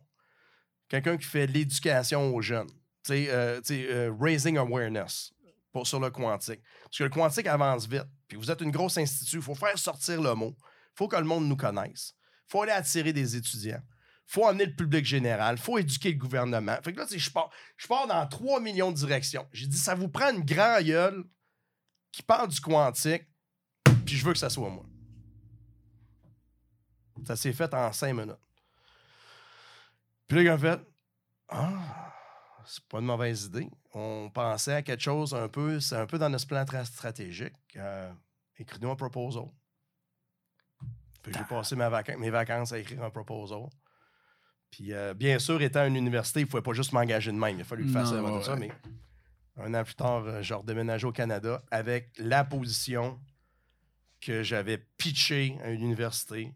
Puis encore une fois, ça revient à ce que je disais tantôt. Il y avait des choses dans quoi j'étais bon, puis que j'aimais faire. Puis j'ai trouvé un spot de où que je pouvais aider quelqu'un à faire. Ouais. Que, je pouvais amener ça. Fait que ça, ça a été mon premier gros risque que j'ai. pas- Tu sais, j'étais en, Europe, dans un des meilleurs groupes de recherche. Euh, on s'amusait en Europe. Moi, je veux pas revenir, tu sais, j'étais- bien. Ouais. Mais là, mais là, tout d'un coup, je me ramassais de chercheur à je suis en charge du département de rayonnement scientifique d'un institut de un demi-milliard de dollars. Puis là, je fais comme qu'est-ce que je viens de faire? Tu sais, j'ai comme j'ai joué la grosse game, là, mais là, je suis dans le game. fait, que- Ouais. fait que ça, c'était comme Bon, mais regarde, on va le prendre un jour à la fois. Tu sais, puis euh, c'est ça, on a commencé là. Ah, mais ça, là, je trouve ça tellement pertinent parce que, tu sais, on dit. Ça, ça m'a fait réaliser ça pendant, pendant que tu parlais, c'est que, tu sais, on s'amuse à dire, Ah ouais, c'est c'est important de prendre des risques, nanana. Mais comme, c'est quoi un risque? Puis ce que tu viens juste de- de- d'expliquer, je trouve que ça démontre tellement, puis c'est tellement une belle explication, parce que souvent on imagine un risque, puis c'est la vision un petit peu, si je peux dire, américaine de la chose. C'est comme, ah, ah, you need to, to give money to make money. Tu sais, dans le fond, c'est comme, c'est toujours très rattaché, on dirait, au, au- À risque financier. Ouais, ouais, ouais. Mais en fait, je trouve que tu l'as vraiment bien dit, puis c'est de te lancer dans une, dans, un dans une situation où tu, tu sors de ta zone de confort, tu sais pas nécessairement exactement, tu n'as pas un plan précis de comment faire ce que tu as à faire, mais tu sais qu'il y a une direction, il y a une certaine chose, puis quand tu combines ça au fait que tu aimes faire ça et que tu es bon, tu arrives avec une espèce de, de, de- je sais pas, de, de belles situations où tu es capable d'accomplir des choses Ouais. que personne n'a accompli jusqu'à présent. Puis je trouve que ça, c'est c'est particulièrement important dans des domaines, j'ai l'impression, comme par exemple le domaine dans lequel tu, tu- tu es. C'est un domaine, si on veut, qui est en développement hyper rapide. Puis, tu sais, en même temps, c'est pas comme le, le- le domaine de l'agroalimentaire de quoi de même. Ben, encore là, même à ça, on pourrait argumenter Ben, que ça oui, mais bouge tu sais, pas mal là-dedans ça aussi, bouge pas mais- mal ouais. là-dedans aussi. Fait que, ouais, on pourrait argumenter que oui. Mais en même temps, tu sais, un, un domaine comptabilité, là. Ouais. Tu sais, le monde a déjà fait ce que tu vas faire Ouais. depuis beaucoup d'années. Mais comme. En tout cas, j'ai beaucoup aimé la définition du risque que tu as donné, puis je pense que c'est quelque chose à se souvenir Ouais. de, de- Ben, de ça. Tu as fait une super belle synthèse, puis honnêtement, j'avais jamais vu comme ça. Tu sais, quand tu m'as pensé, euh, tu, demandé- tu viens de me demander c'est quoi ta définition du risque, j'ai jamais vraiment pensé à ça. Ouais. Puis ma première réaction, ça a été justement la manière qu'elle a fait la synthèse, c'est, je pense, sortir de ta zone de confort, puis faire quelque chose que tu sais grosso modo ce que tu t'en vas, tu sais pas où ce que ça va finir. Moi, Mais pas- là, je pense, Ouais. tu viens de me faire décliquer, là, je pense que c'est ça Mais c'est, définition. mais c'est ça, puis c'est, brillant de penser comme ça parce que ça, je, je trouve que ça l'enlève une, une pression, puis ça l'enlève un peu de, de- le côté drama du risque. Je, je sais Ouais. pas, j'ai l'impression que ça, ça crie comme, comme Ah, je prends un risque, c'est comme win everything, lose everything. C'est comme tu gagnes tout, tu perds tout. Il y a comme pas de juste Ouais. milieu, mais tu un risque, en tout cas. Fait, Mais là, tu sais, je vais quand même faire. euh, je vais mettre des bémols là-dessus, dans le sens que. euh, moi, une des valeurs que je préconise beaucoup, c'est le respect de l'autrui. OK? Puis, c'est pas tout le monde qui sont faits pour ça. C'est pas tout le monde qui devrait être fait pour ça. Et on a mentionné les comptables, par exemple. Il y a du monde que c'est ça qu'ils veulent faire, puis c'est bien correct. ben oui. OK? Ça en prend des comptables. C'est pas tout le monde qui peuvent être. que je dirais pas qu'ils peuvent. C'est pas tout le monde qui veulent ou devrait être des PhD en physique quantique. On on a besoin du monde partout sur la Terre et tous les jobs sont nobles. OK? Sauf peut-être dealer de drogue ou euh, monsieur bon. Blague. les, les jobs légaux, Oui, oui. tous les jobs sont nobles. On, qu'on part de là. Ceci étant dit, ma définition du risque, je devrais quand même essayer de dire que rela- relatif, c'est quand même un risque relativement confortable. Ouais. Dans le sens que j'ai pas mis tout sur la ligne. là. Mm. Ce que j'ai parlé tantôt, c'était un risque de carrière dans le sens que je m'embarquais dans quelque chose que je connaissais pas. Mais c'est pas comme si j'avais hypothéqué ma maison quatre fois. J'avais un salaire. Le pire qui pouvait m'arriver, c'est que ça marche pas puis qu'il fallait que je me trouve un autre job. Ouais. OK? Fait que là, je commencerai pas à comparer mon, mon- mon- mon parcours à des entrepreneurs bien zélés qui vivent dans leur van puis qui mangent des ramen quatre fois par jour parce qu'ils croient vraiment dans leur idée, puis que là, ils vivent comme de la merde, mais qu'ils sont en train. Tu sais, c'est pas le même type. Fait que je suis pas en train de dire que euh, c'était le risque à tout casser, parce que dans mes. Encore une fois, dans mes situations, c'était plus des risques. euh, c'était plus des risques de. Comment je peux dire ça? Des risques de sujet Ouais. à aborder que des risques de, de vie. Ma vie n'a jamais été en danger. mais mon, j'ai toujours, toujours un, un salaire très bien. Fait que j'ai, jamais eu à mettre ça sur l'année. Fait que je veux mettre ça quand même Ouais. clair. là. Des fois, il y a du monde que, soit par choix, moi j'ai rencontré des entrepreneurs, là. Il y a des entrepreneurs en série. là, en anglais, on dit they love the grind. Ouais. Ils aiment ça bûcher. Sais, eux autres, là, pas savoir s'ils sont capables de mettre de la, de la bouffe sur la table, pas parce qu'ils sont pauvres, mais parce qu'ils ont mis toute leur dernière scène à payer un développeur, parce que ce développeur-là pourrait aider à faire avancer. Tu sais, il y a du monde qui capote là-dessus. Moi, ça, c'est pas ma place. OK? Donc, euh, donc c'est ça. C'est différents types de risques. Mais je parle du risque dans le sens que tu n'es pas obligé de suivre, tu n'es pas toujours obligé de suivre le chemin tracé. C'est ça. Puis, encore une fois, c'est un peu cliché, mais on vit dans un monde où que ta job que tu vas avoir dans 5-10 ans n'existe pas encore aujourd'hui. Fait que tu peux avoir deux choix. Tu peux attendre qu'elle existe ou tu peux la créer. Puis moi, c'est un peu ça que je pense, un peu des filons de ma carrière, c'est que j'ai créé les opportunités. Ça revient un peu à tantôt Mm. que je disais. J'ai pas dit, tu sais, quand j'étais allé à l'Institut l'Institut for Quantum Computing, je suis pas allé les voir, puis j'ai dit, ben là, moi, je veux faire ça, vous devriez m'engager. Je viens, j'ai fait mon doctorat ici, fait que ça devrait être moi. Comme, non, non, non, je suis rentré, j'ai fait un pitch, ils ont dit oui le pitch, mais ils ont annoncé ça à la planète entière. On a été 12, je pense une vingtaine de candidats appliqués. Hmm. Puis très honnêtement, je connaissais une couple de personnes avec qui j'ai compétitionné pour la job. Puis moi, pendant un bout, j'ai dit, je l'aurais pas. Parce qu'il y en avait qui. euh, J'étais Ouais. comme, ils ont de l'expérience sur moi. Moi, j'avais juste ce que je savais, c'était une grand Je sortais des labos, tu sais. Ouais, c'est vrai. Mais bon, regarde, ils ont cru en moi. Fait que, tu sais, je les remercie pour ça. Mais, euh, fait que, tu sais, c'est créer tes opportunités. Mais, Euh, ouais, fait parce que, mais, mais c'est ça. ça. Puis je suis je suis 100% d'accord avec toi pour, tu sais, il y a du monde pour tout dans la société, puis je je voulais pas dire comme que ça, c'est la seule définition du risque, mais je trouve Ouais. ça bien d'avoir une autre définition du Ouais, risque. Je trouve ouais. ça rafraîchissant, je trouve ça le fun d'avoir une autre définition du risque que seulement le risque financier. Oui, vrai. Puis, tantôt, on a, on a- on a parlé que tu as mentionné que tu as commencé à travailler dans ce domaine-là, ça existait comme pas encore. Right? Fait que vous, vous t'étudiez un peu euh, un rêve?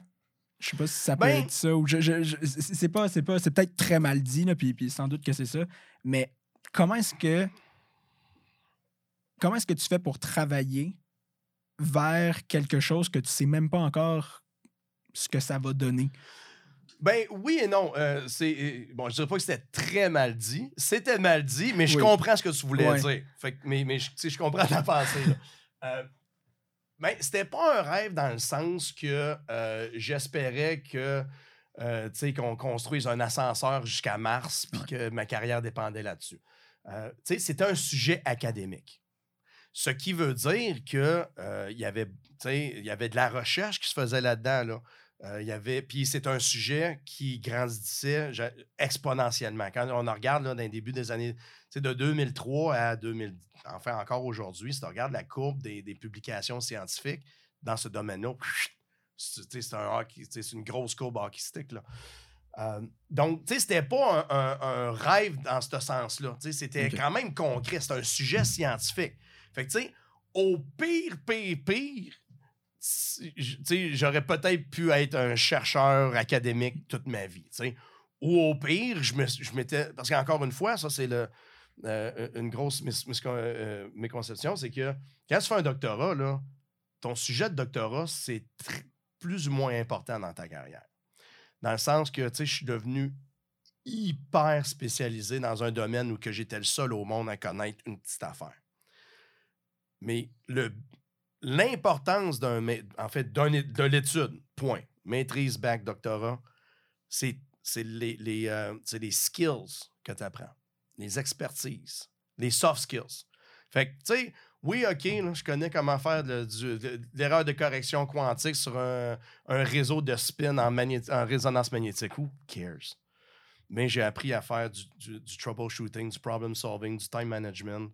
Euh, j'ai appris que quand je connais pas quelque chose, comment aller chercher l'information concise. Pas besoin de lire un livre au complet là, pour aller chercher l'information. Tu sais, tout ça, c'est ça ta valeur quand tu vas chercher un doctorat. C'est pas le sujet comme tel. Donc, je m'étais dit, au minimum, je vais être hyper employable dans quelque chose d'autre. Tu sais, au début, là, quand on parlait que les physiciens et les mathématiciens sont hyper employables, Ouais. ils ne travaillent pas tous en maths et en physique. Des physiciens, aujourd'hui, tu trouves ça partout. Tu les trouves dans, dans- dans les banques d'investissement. Tu trouves ça dans des, bon, dans des compagnies euh, techniques, enseignants. Tu trouves ça pour être euh, euh, gérant- gestion de projet. Tu sais, moi, j'ai mes- j'ai de mes chums qui font rien de physique, mais qui ont un bac en physique, puis c'est ça qui nous a fait rentrer dans le job. Hmm. Donc, j'ai- mais c'est-à-dire, au pire, tu sais, Ouais. je suis hyper employable. Puis dans le meilleur des cas, l'informatique quantique, ou qu'on savait avait un potentiel technologique, j'ai dit dans le meilleur des cas, ça se réalise, puis je vais pouvoir euh, rentrer là-dedans. Euh, fait que, tu sais, c'est ça. Je m'étais pas aligné dans. le- Tu sais, j'avais. Encore une fois, tu sais, dans ma tête, c'était c'était pas faut que je fasse l'info quantique. C'est sûr que c'était ça que je voulais. Non. Mais j'étais toujours ouvert à dire ben, il va peut-être avoir d'autres choses. Donc, d'où l'importance que pendant que j'étais, pendant dans mon doctorat, je faisais d'autres activités connexes. J'ai fait de l'enseignement. Tu sais, je moonlinais pour enseigner à des étudiants en pré-médecine. Il fallait qu'ils passent l'examen d'entrée. Fait que là, j'ai tu sais, j'ai- j'ai mis des cordes à mon arc avec le côté enseignement. Euh, je travaillais beaucoup avec des, des organisations de, de rayonnement scientifique. Fait que ma- mon, mon- côté communication marketing en, en sciences. Tu sais, donc, j'essayais d'a- d'aller chercher ces skills-là que tu n'apprends pas quand tu es en, en doctorat, parce que ta job, c'est de faire de la recherche. Ouais. Donc, donc c'était ça. C'était comme. J'avais un petit plan de carrière, mais c'était pas un définitif. Faut que tu donnes de la chance.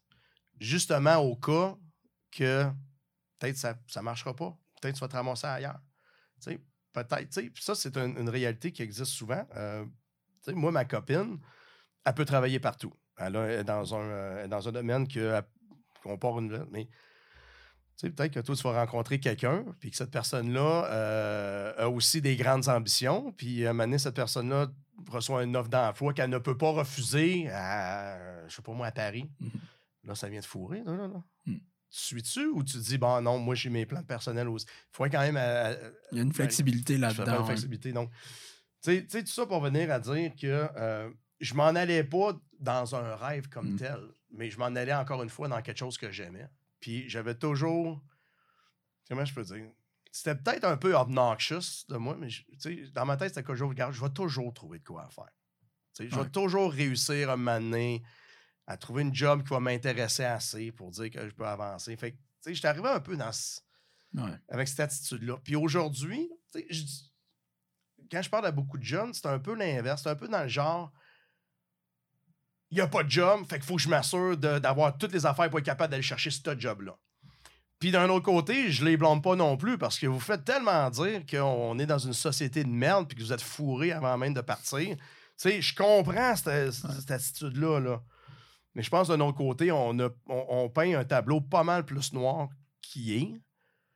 C'est vrai que les maisons coûtent cher. là. Puis c'est vrai que tu ne pourras pas t'acheter une maison euh, en sortant de l'université. Mais guess what?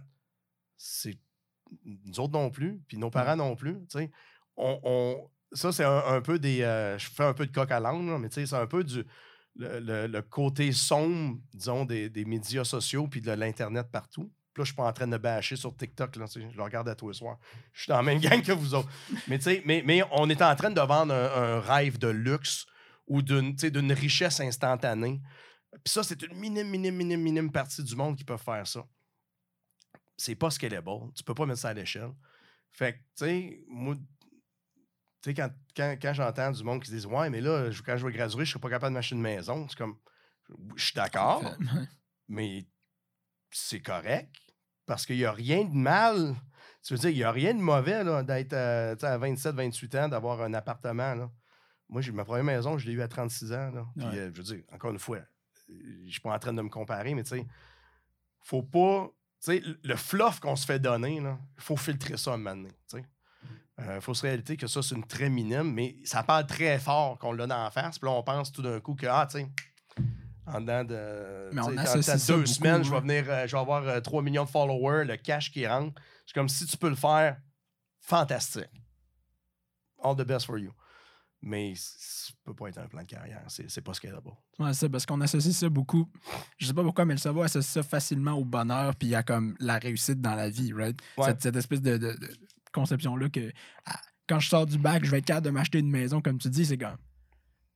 Je sais pas pourquoi Ouais. ça, ça s'est passé, mais on dirait que comme tu- on se fait tellement pomper l'info que on a fait une drôle d'association Ouais. pour que ce soit ça, mais ça, c'est peut-être mon côté, euh, un peu mon, euh, mon euh, upbringing. Excusez, excusez les anglicismes. Là. Ça, fait, ça fait juste un an que je suis revenu au Québec là, après 20 ans. OK? Fait que, tu sais, c'est peut-être un peu mon côté, vu que j'ai été élevé dans, dans, dans une classe ouvrière, travailleur. Moi, le monde à qui j'ai.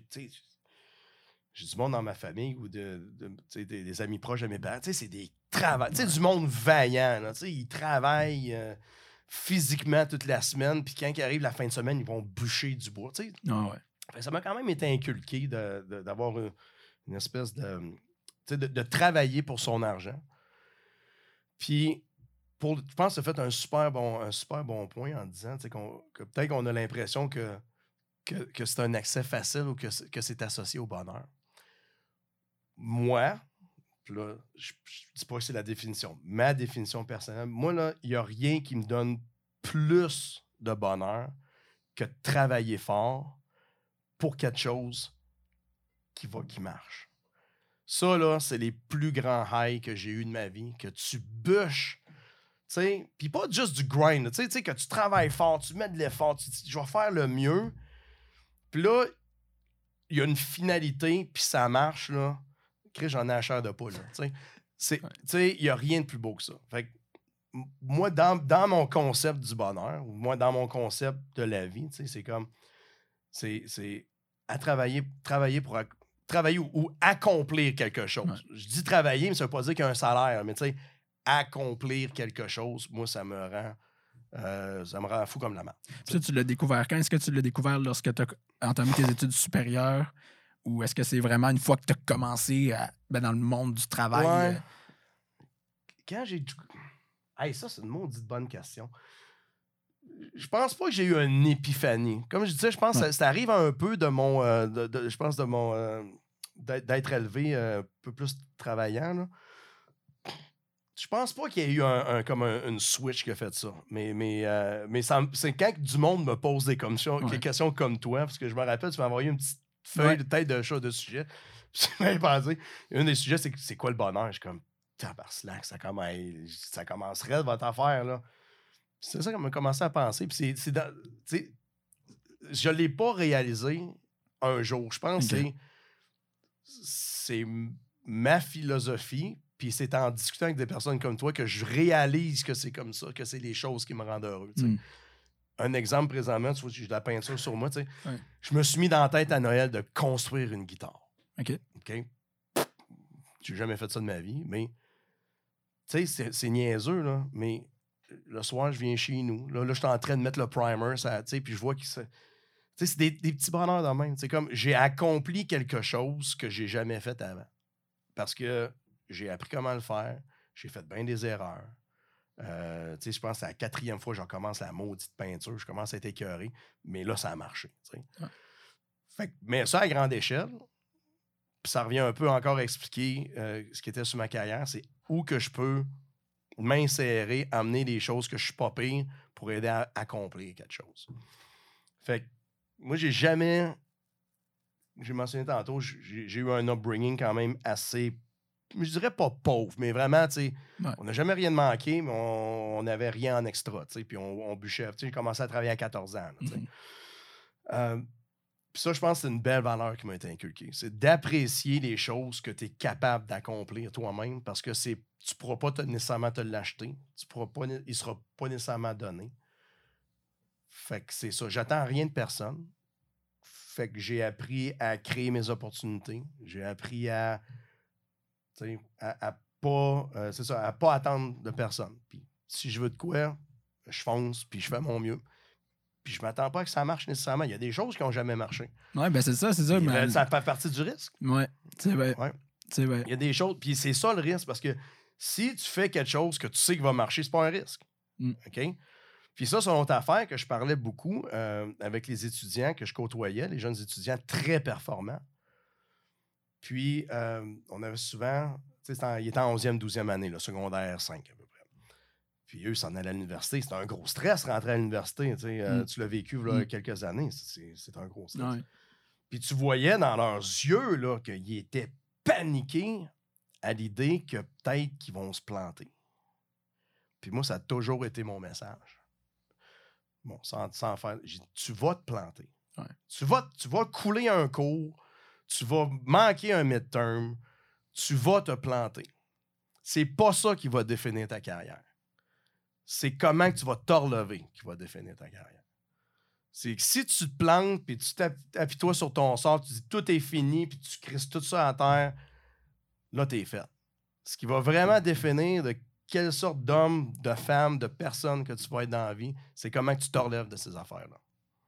Puis ça, je pense, ça, c'est- Il n'y a jamais quelqu'un qui m'a expliqué ça, mais je pense que ça est venu de ma jeunesse. Ça, je pense que c'est une des plus grandes euh, valeurs qui m'a été inculquée, c'est ça marchera pas, c'est correct. Relève-toi. Tu sais, aux États-Unis, puis je suis pas en train de dire que les États-Unis, euh, ils ont compris la patente, là, Ouais, ouais. mais il y, a, il y a une expression dans, le, dans l'entrepreneuriat en- en- aux États-Unis.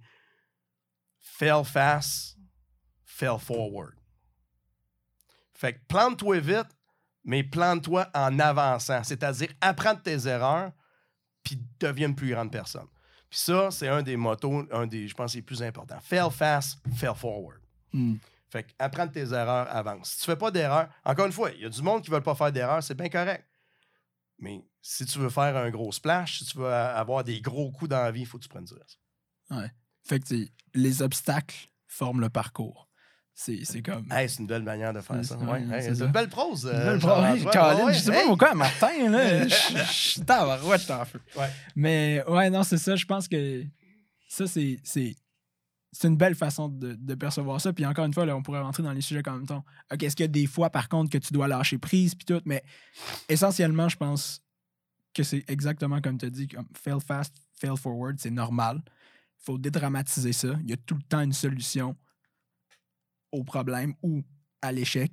Puis Euh, des fois, pas avoir de solution est une solution. Des fois, tu es juste pogné. Ça l'arrive, tu sais. Ouais. Ben, tu as mentionné, y a-tu des fois, faut que tu lâches prise? Puis ça, je vais être honnête, c'est une de mes faiblesses. J'ai de la misère à lâcher Mm. prise. Je- Tu sais, je suis tellement, suis tellement euh, involved dans ces affaires-là.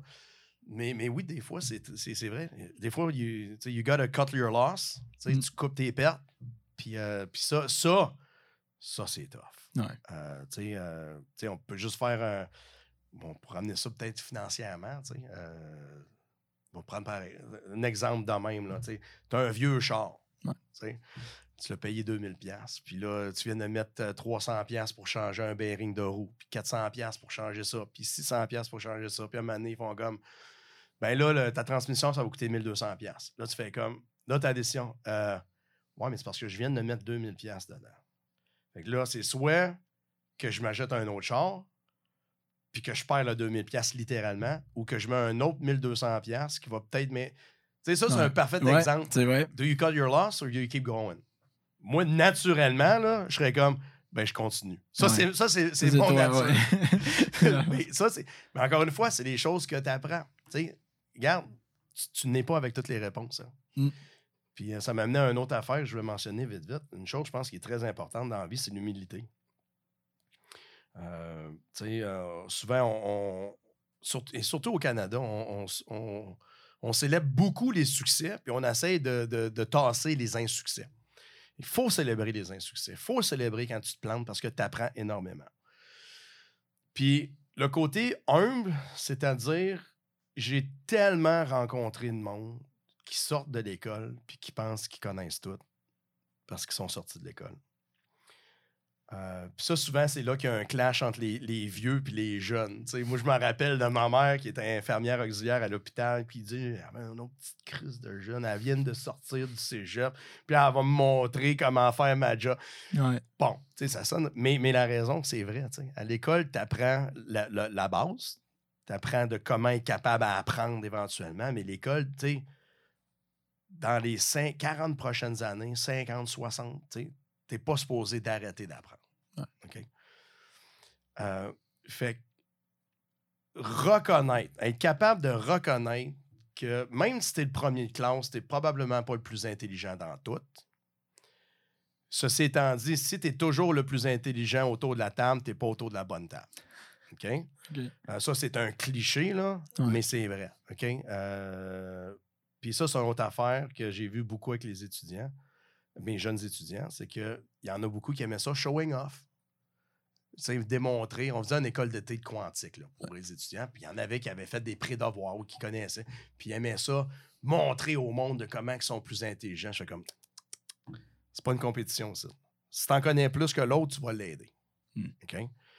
Puis, euh, puis si tu viens faire ton show-off euh, dans un institut où tu as des, des- une légion de PhD en informatique quantique, je pense qu'on peut te remettre à ta place assez vite. Mais, tu sais, mais, fait appre- apprendre l'humilité, appre- apprendre à reconnaître qu'on ne connaît pas tout.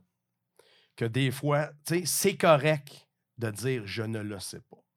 Puis dans la vie, tu vas t'avoir, tu vas avoir une pas mal meilleure réputation en disant je ne le sais pas, je vais aller chercher la réponse, que si tu dis une réponse de merde, puis que la personne se rende compte que tu viens de le bullshiter. Mm. OK? Dire je ne le sais pas, là, c'est une meilleure manière de démontrer ton humilité. C'est aussi la meilleure manière de démontrer que tu es prêt à accepter que tu connais pas tout, puis tu es prêt à accepter que tu es encore capable d'apprendre. Puis ça, les, euh, tous les bons PDG de ce monde vont dire la même raison. Ils disent Je ne suis pas un PDG parce que je connais tout. Je suis un ou une PDG parce que je sais bien m'entourer. Mm. Puis moi, les, mes boss à qui j'ai travaillé, c'est faut être les premiers à dire je suis probablement le plus cave de la gang. Mais ma force, c'est que j'ai été chercher les bonnes personnes.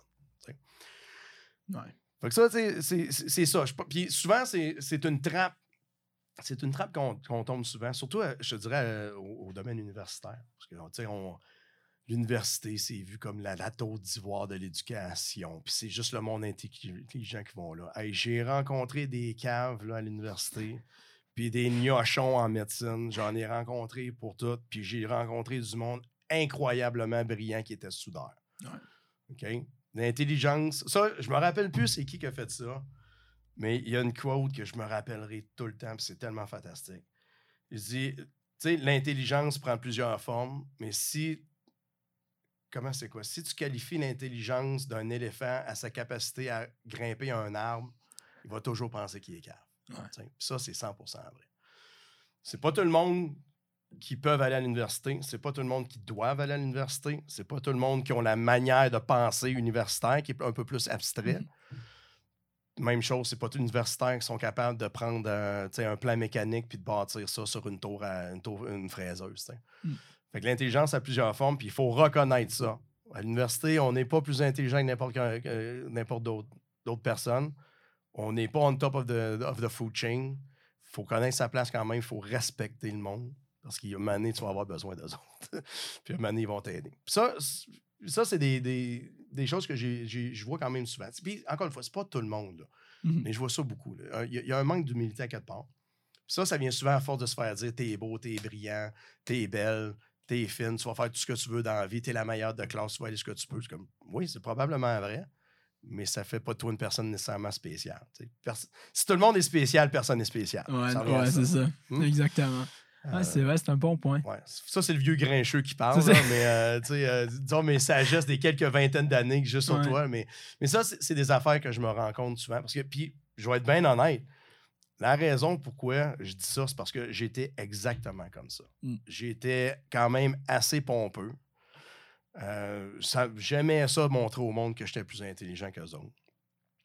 J'aimais ça pavaner, j'étais un physicien quantique. Who cares?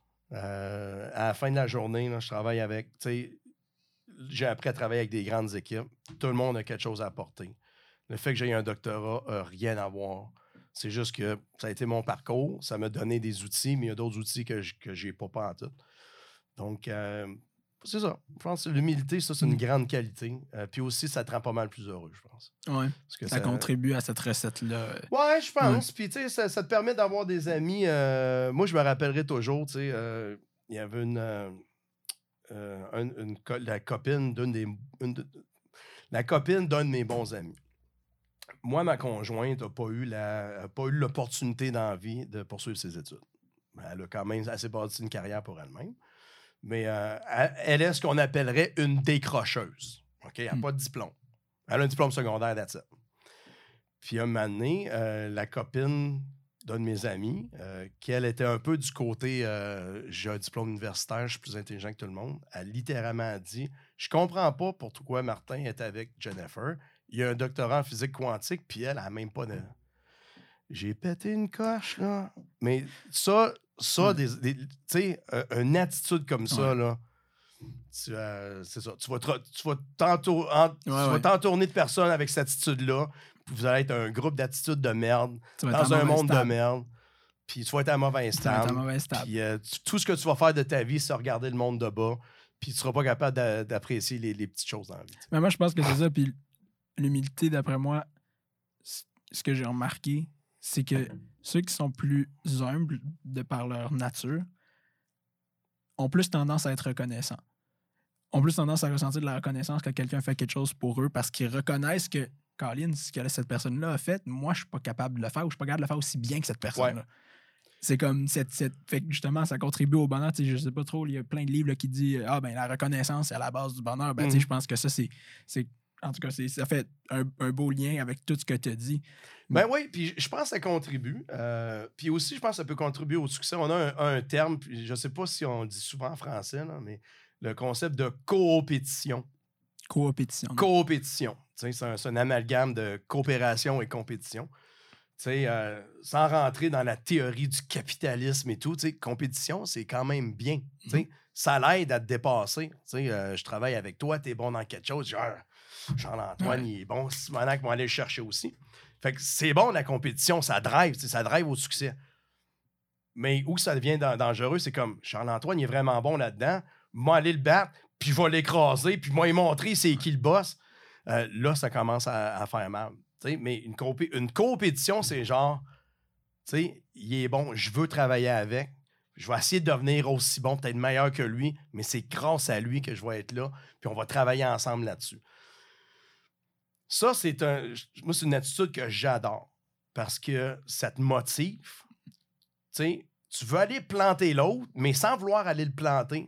Puis sans vouloir être, arrogant. Mais tu sais, tu fais comme. Pourquoi on, on, se met ensemble, puis on, on, on, essaye de se one-upper, comme on dit. là, tu sais, de- de- tu fais de quoi, puis. Mais ça, malheureusement, c'est une attitude qui est très fragile. Puis ce que je veux dire par là, c'est. Dans le mode. Quand, quand tu as un mode coopératif, j'aime toujours faire euh, une allusion avec, euh, avec le communisme. Dans le sens, le communisme, là, c'est une méthode parfaite. Quand tu y penses, c'est l'utopie, là. Mm. Tout le monde est égal, personne n'a des troubles. Puis, tu sais, bien, en théorie, ça marche. Mais ça prend juste une personne Ouais. qui veut sortir du lot puis tout foire. D'où pourquoi le capitalisme est, marche. C'est parce que C'est sais, individualiste. c'est individualiste et tout. Puis la coopération, c'est un peu comme ça. Tu sais, dire on va tous travailler ensemble comme des bons tsunamis, kumbaya, c'est la méthode la plus fantastique. Mais à la minute que tu as une personne qui est un peu plus agressive, là, tout foire. Donc, euh, tu sais, compétition, c'est un peu entre les deux. C'est comme, Ouais. tu vas chercher un peu du meilleur des mondes. Tu as une attitude compétitive pour l'amélioration de toi. Que moi, je suis un grand, euh, grand euh, croyeur que tu devrais toujours essayer de t'améliorer dans toutes les sphères de ta vie. Mais en même temps, tu le fais d'une manière en, t'appuyant sur les autres et en reconnaissant les autres. Fait pour venir à ton point, oui, je pense que la reconnaissance, c'est non seulement bon pour ta santé ta santé Ta mentale, santé ta santé mentale. C'est non seulement bon pour ta santé mentale, parce que tu n'es pas toujours en train de penser que le monde, euh, il, va t'écraser. Puis en même temps, c'est bon parce que tu deviens un bon joueur d'équipe. Mm. Puis, euh, fait que, ouais, je pense que ça contribue à, à être un peu plus zen dans la vie. Ah, c'est vrai, c'est un bon point. Ouais. Puis là, là, je suis curieux, puisque là, j'ai la chance de, de t'avoir. J'aimerais ça que tu expliques un petit peu c'est quoi. En fait, je pense que j'aimerais ça te poser la première question par rapport à plus l'informatique quantique précisément. En, en te demandant, est-ce que dans l'histoire de- des- des technologies, on est capable de comparer pour se donner une idée un petit peu d'envergure la- l'avènement de l'ordinateur ou la- de l'informatique quantique à d'autres événements qui s'est passé qui ont révolutionné le monde? Ah, ça, euh, ça, je dois cette histoire-là à Raymond Laflamme. Mon, mon superviseur de doctorat est un mentor très bon ami. Personne fantastiquement brillante. Ça en est quasiment un chien. Euh, absolument. Il y, a, un cycle, on appelle ça le cycle de l'innovation. Puis, euh, d'une manière abstraite, là, il y a a rien de nouveau du fait que l'informatique quantique ou les technologies quantiques en général, il n'y a pas juste l'informatique, il y a les capteurs, la communication, matériaux, tout ça. Euh, c'est un cycle de la vie qu'on a vu plusieurs fois. Puis on va retourner à l'âge de pierre. Les premiers humains, c'était nomades.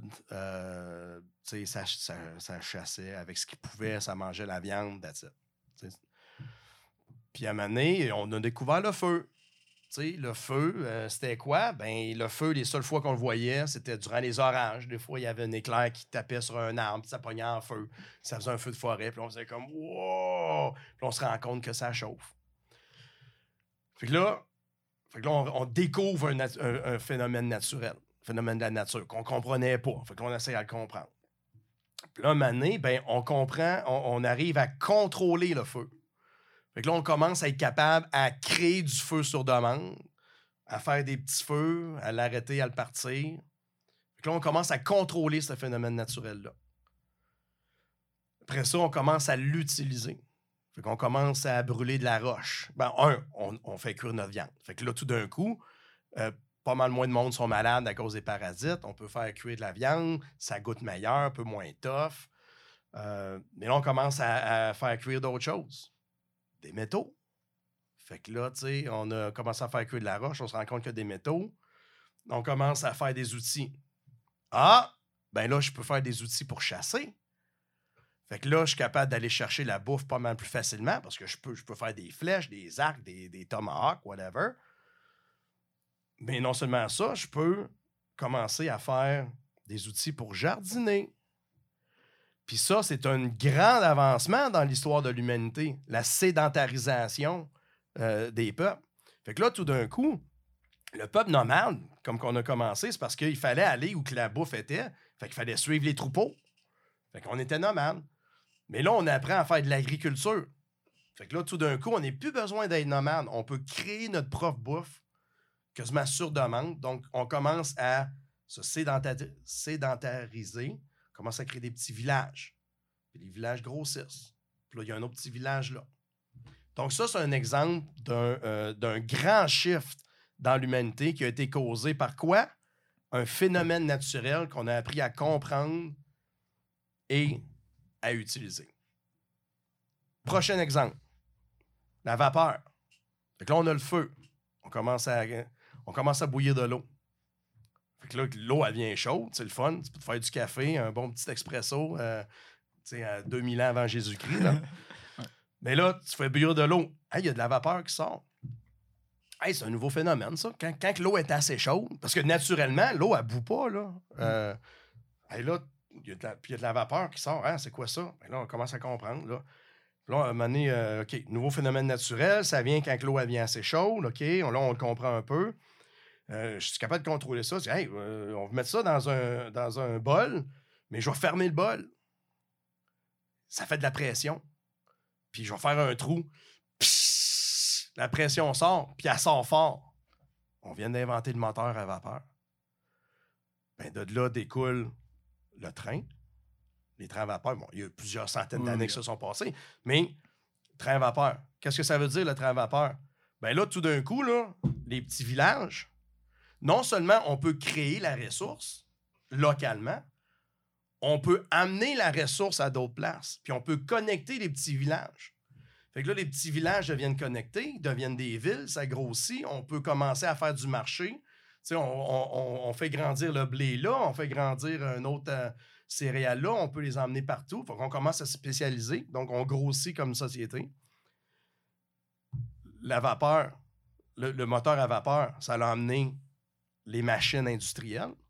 Donc là, on voit l'industrialisation de la société, qui a été un autre super grand shift dans les années 1700 avec les premières machines. Fait que là, non seulement on est rendu sédentaire, on est rendu ville, on est connecté, mais on est industrialisé. Fait que là, ça veut dire, au lieu d'avoir 450 blacksmiths qui fait des marteaux, ben là, on a une machine qui fait des marteaux. Fait que ces 450 personnes-là ont le temps de penser à faire d'autres choses. Donc, là, ce monde-là, ils ont, du, ils ont du temps libre. Fait qu'ils pensent à l'innovation, L'innovation, c'est juste quand tu as du monde qui ont trop de temps sur les mains, qui pense à comment je peux rendre ma vie plus facile ou plus intéressante. Bam! C'est ça l'innovation. C'est aussi simple que ça. Le concept. Le faire, c'est un autre game. Fait que là, un autre exemple. Phénomène naturel, comprendre, contrôle, application, changement sociétal. Un autre exemple. On commence à se rapprocher. L'électricité puis le magnétisme. Là, on est rendu dans les années 1800 à quelques. Là. du monde comme Faraday commence à comprendre qu'il y a une affaire comme l'électricité qui est faite avec des électrons qui mouvent, qui bougent. Une autre personne, il y a comme, hey, il y a des roches des fois que quand tu mets ça proche du métal, ça colle, du magnétisme. Puis là, il y a des études. Bon, il y avait du monde qui étudiait le magnétisme, du monde qui étudiait l'électricité. Puis là vient une personne du nom de James Clark Maxwell, des équations Maxwell, que lui, théoricien, mais ça, il se rend compte si bol, l'électricité puis le magnétisme, c'est deux facettes de la même chose. Ils viennent toujours ensemble.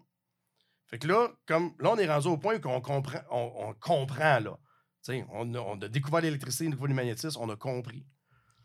Développe les équations de Maxwell. De là en découle, hey, la lumière, là, c'est un champ magnétique qui fait ça, puis un champ électrique qui fait ça, puis la lumière se propage au milieu. Hein? Là, on vient de comprendre comment la lumière se propage, mais comment la créer. Puis qu'est-ce qui découle de notre compréhension de la lumière? Bien, ton téléphone cellulaire, la communication wireless, la communication Internet, tout ce qui est communication est basé sur l'électromagnétisme. Puis ça, ça a amené l'âge de l'information. Toi, tu es né dedans. Tu es né avec un téléphone euh, probablement comme mes enfants, eux autres, la première fois qu'ils ont vu un livre, ils ont essayé de swiper right, là, parce qu'ils étaient habitués à une tablette. Vous êtes né dans l'Internet, vous êtes né dans. Puis ça, c'est phénoménal. Moi, comme j'ai mentionné tantôt, au cégep, l'Internet n'était pas encore à Rivière-du-Loup. Fait que j'ai vu le avant et après, avant Internet, où il fallait littéralement aller à la bibliothèque pour trouver l'information. Aujourd'hui, je prends mon téléphone, deux, trois clics, je l'ai. Ça a fait un shift incroyable. Donc là, on est dans l'ère de l'information. Fait que tu as eu l'ère du bronze, l'ère industrielle, l'ère de l'information. Puis tout ça ont été basés sur une découverte, une, une compréhension d'un phénomène naturel. Quantique. Fait que là, on est, là, on est dans l'ère quantique. Puis l'ère quantique, la mécanique quantique, c'est la compréhension ultime de comment la nature marche mécanique quantique, c'est la théorie la plus précise jamais faite par l'humain pour décrire comment les phénomènes naturels. Ça explique les atomes, les molécules, les, atomes, les, molécules sous-atomiques. Puis, à ce jour, la mécanique quantique n'a jamais été contredite. La mécanique newtonienne, la gravité, on sait que c'est pas vrai parce qu'elle a été contredite. C'est une autre affaire. On en parlera une autre fois. Fait que là, on est en train, non seulement, là, on a découvert la mécanique quantique, on a, découvert des phénomènes quantiques au tournant du, 20e siècle. En 1896 à 1905-6, là, il y avait plusieurs scientifiques qui faisaient des découvertes, qui fait comme, on n'est pas capable d'expliquer ça. Notre science ne peut pas expliquer ce qu'on voit dans les laboratoires. Ça, ça a été les premières découvertes des phénomènes quantiques qui était l'équivalent de découvrir le feu la première fois, découvrir la vapeur, découvrir la lumière. Fait que là, là, la théorie de la mécanique quantique, la théorie qui explique le, comportement des atomes et des molécules, ça remonte aux années 1930. Okay? C'est pas jeune, la mécanique quantique. Là, puis honnêtement, là, des fois, il faut aller lire des, vieils articles des années 30, là, puis il était déjà très avancé. Là les scientifiques, dans le temps, là, ils étaient sa coche. là, puis c'est là que l'informatique vient. L'informatique quantique, en fait, c'est non seulement la compréhension des, des phénomènes quantiques, c'est l'utilisation et le contrôle des phénomènes quantiques pour développer des applications. Donc, tout le feu, la vapeur, euh, l'électromagnétisme ont tout amené à des chiffres tectoniques de la société. Puis là, on est dans l'air quantique. À quoi va avoir l'air ce chiffre-là? J'en ai aucune cibole d'idée. Tout comme, tout comme James Clark Maxwell avait aucune idée qu'aujourd'hui, on aurait des satellites qui nous donnent du signal puis que je suis capable de parler avec quelqu'un en Chine instantanément ou quelqu'un dans un sous-marin euh, dans, dans tranchée San Antonio. Hmm. De quoi ça va valoir éventuellement, on ne sait pas. Tout ce qu'on peut dire aujourd'hui, c'est il y a des on, connaît des applications des, des, technologies quantiques qui vont offrir énormément d'avancements technologiques, qui vont avoir quand même un, un impact quand même assez significatif. Mais s'il y a une chose qui est vraie, c'est que nous, en tant qu'humains, on est extrêmement mauvais à prédire les impacts de la technologie. Très, très mauvais. C'est même dans les années 80, là, dans les premières instances des ordinateurs. Hmm. Je me rappelle, je pense, c'est quoi? Je me rappelle pas son nom, mais il y avait le PDG de IBM qui avait dit, tu sais, ah, peut-être que dans les années 2000, il va y avoir un marché pour une dizaine d'ordinateurs dans le monde. Oh tu peux-tu être plus off que ça, là, hein? Mais parce que là, aujourd'hui, on, est dans le, on est dans le paradigme d'aujourd'hui. Fait qu'on voit les impacts de ces nouvelles technologies-là dans notre compréhension du monde. Une personne en, 19, en 1800 quelque chose, là, il ne pouvait pas comprendre qu'on avait été sur la Lune. Donc, notre imagination nous arrête.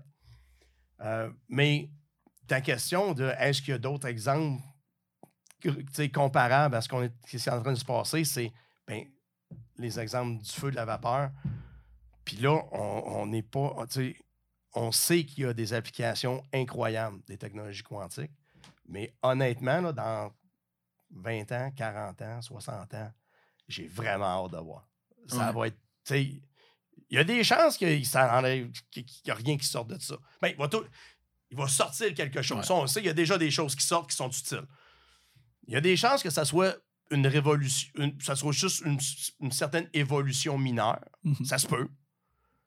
Mais il y a aussi des chances que ça soit immense, que ça, que ça redéfinit notre société. Mais c'est pas moi qui va te dire comment, je ne sais pas. Ouais. Parce que c'est ça. Dans le fond, il y a beaucoup d'éléments qui. En même temps, dans tous les exemples que tu as donnés, là, compréhension, euh, découverte, compréhension puis application, c'est ça qu'on, dans le fond, qu'on tente de voir avec l'informatique quantique. C'est, fait c'est pour ça que la, on, peut facilement faire la comparaison puis se dire, OK, il y a le potentiel que ça soit gros parce que, OK, ouais, ça, c'est, ça, c'est super intéressant. Puis hier, je lisais euh, un article, euh, Times a sorti un article sur l'informatique quantique, comment est-ce que ça va changer le monde. Là, je l'ai pas lu au complet, mais je l'ai vu passer. Ouais, c'est ça. Puis il y, a eu une section là-dedans qui disait, je pense, en tout cas, c'était un fondateur d'une telle compagnie euh, en, informatique quantique qui disait que une fois que l'ordinateur va être assez puissant, il faudra un trilliard de dollars pour réajuster tous les systèmes de cybersécurité pour que ça pour que ça pour que nos affaires soient, soient sécuritaires. Est-ce que tu pourrais expliquer ça? Oui. Euh, ben, s'il a dit une fois que l'ordinateur euh, est assez fort, ça va prendre l'argent pour updater, il est déjà pas correct. Il faut updater les systèmes de sécurité aujourd'hui.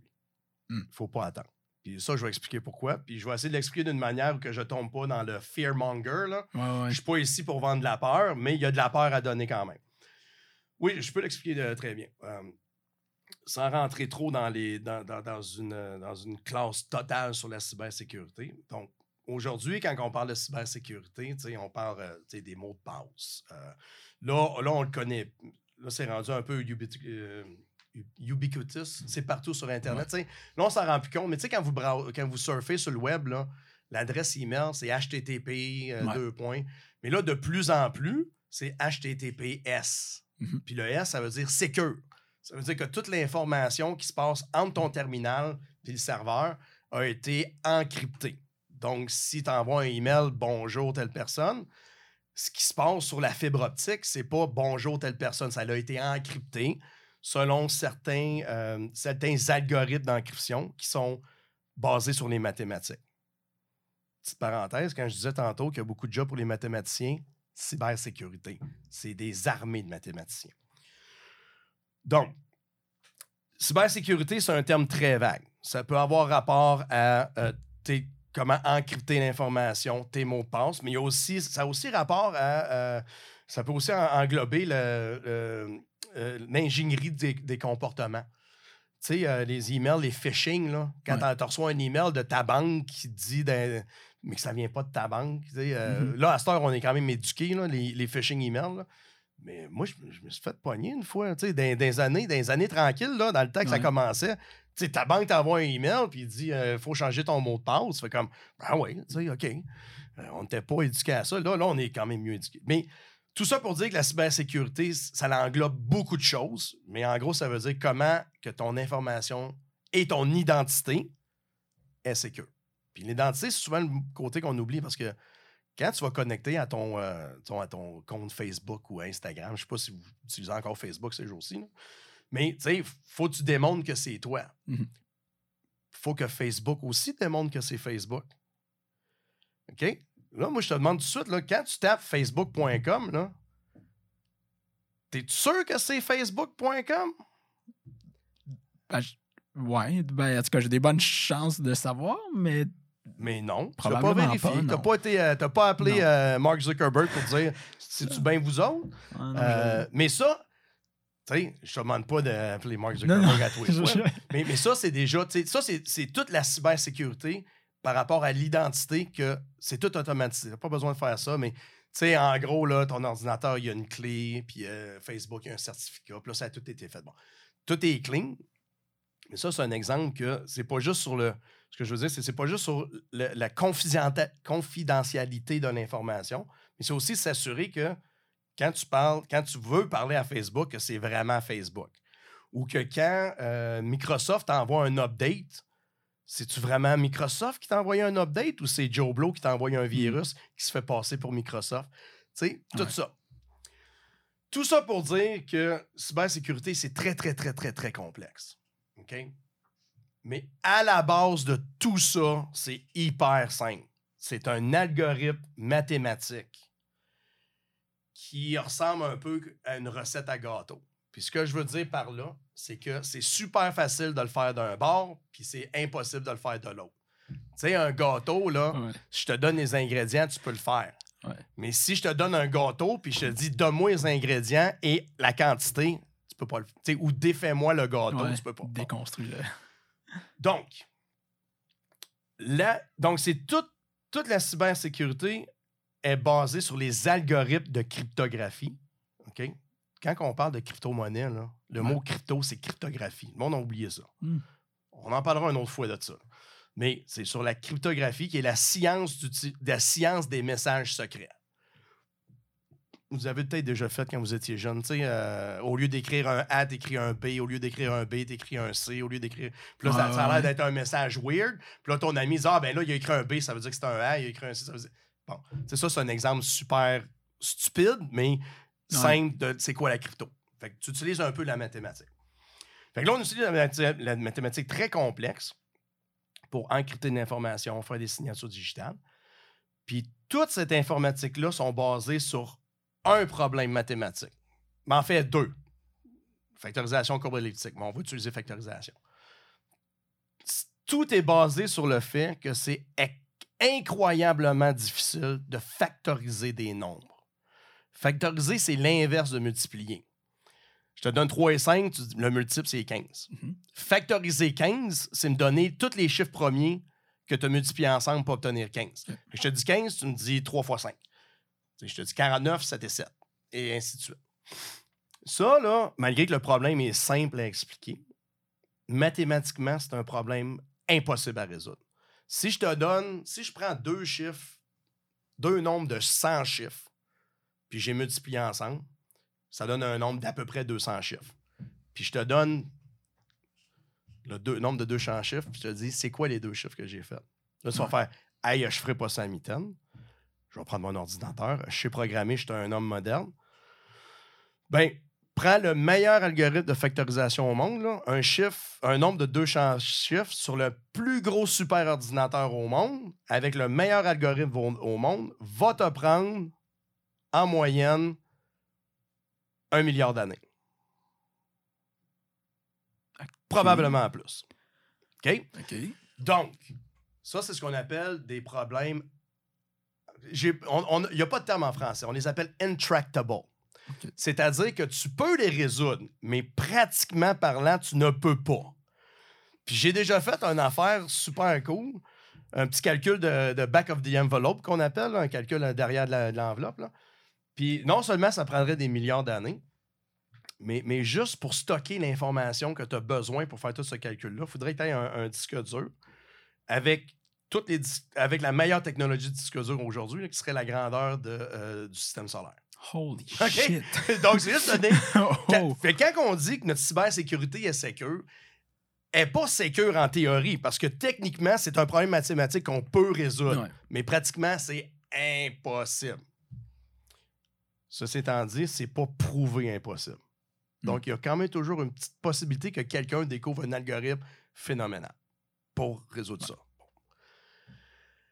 L'ordinateur quantique, c'est un ordinateur qui marche sur des bases complètement différentes.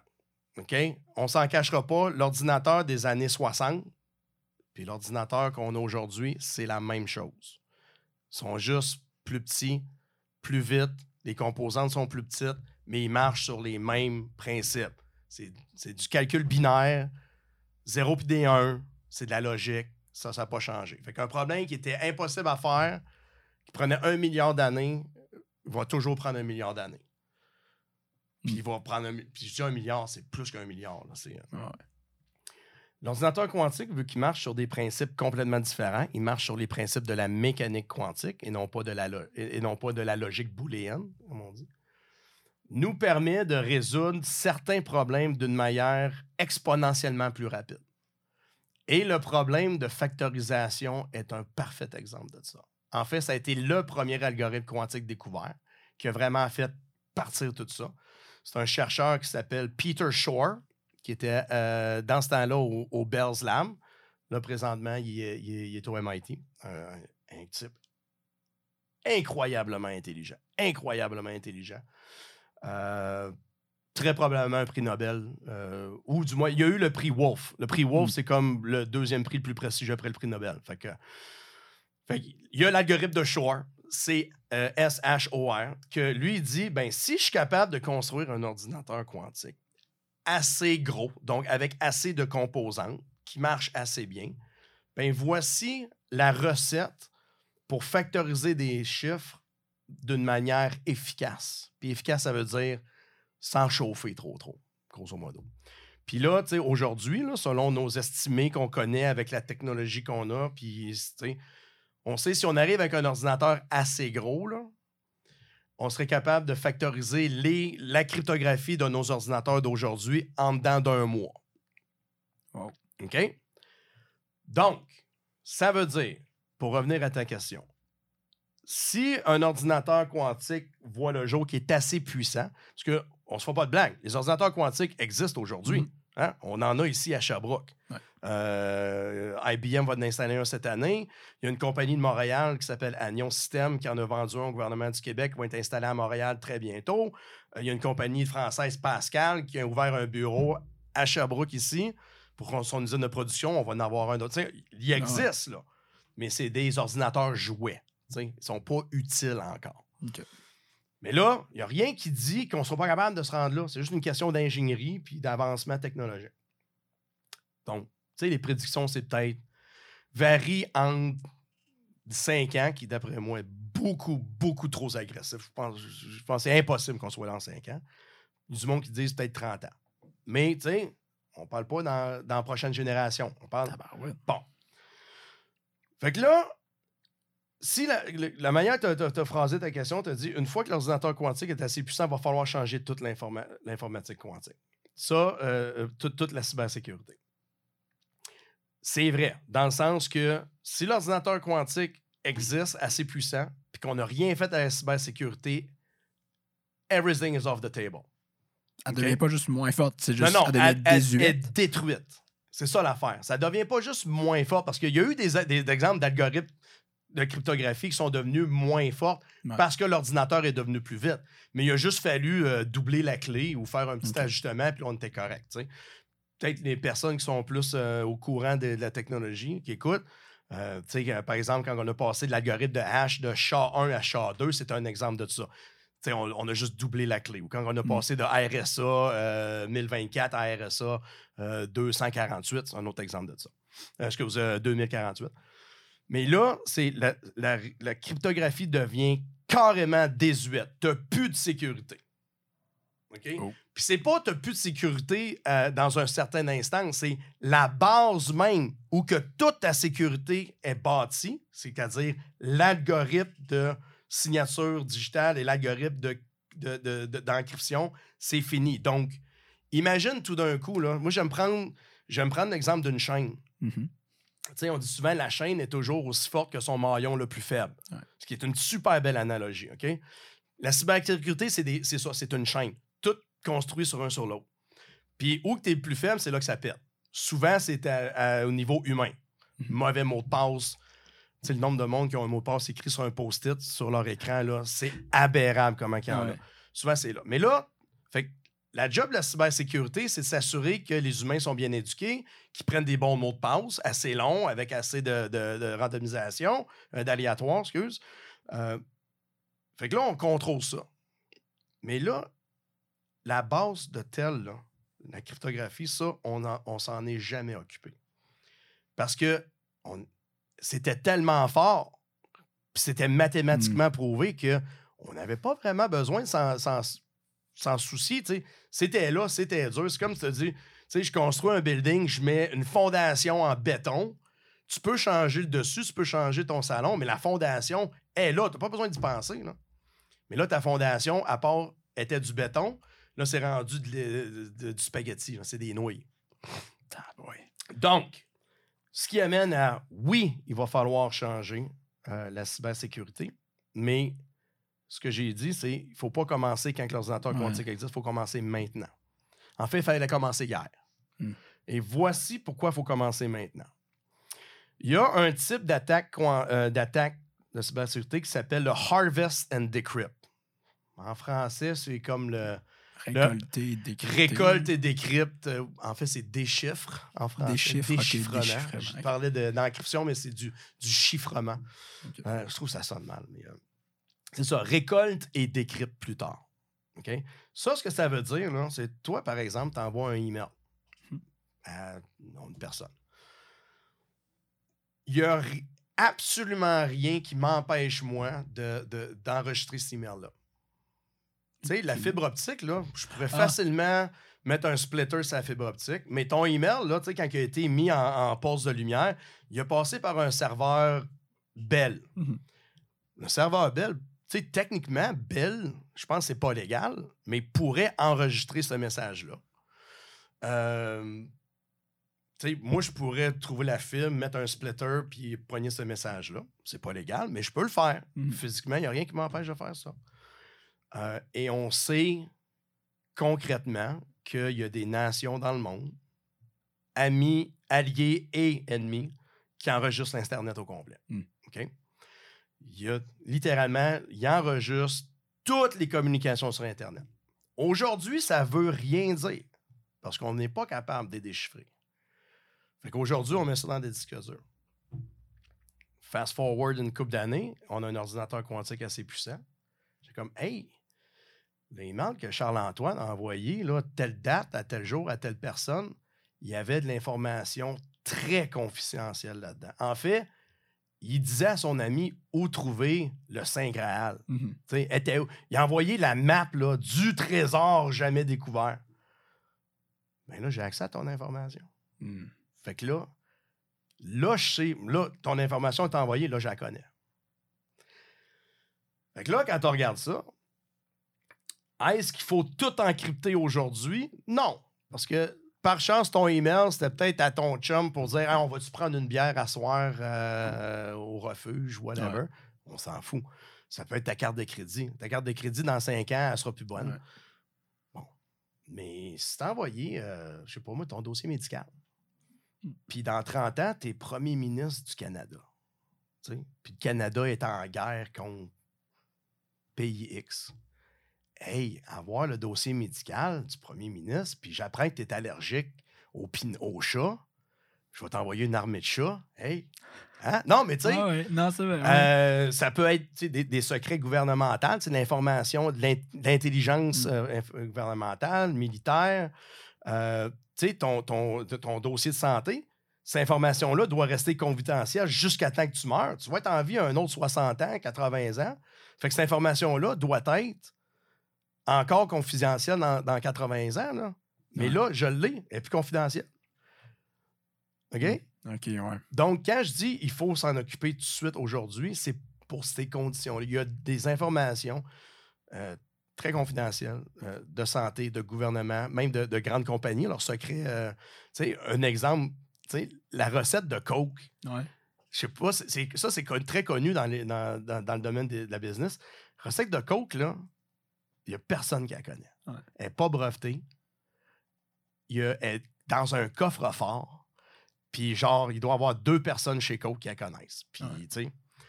Mais, si- tu sais, des secrets de même qu'on appelle des, des trade secrets. Si tu envoies ça par Internet, encrypté, Ouais, c'est tu viens de les perdre, tu sais.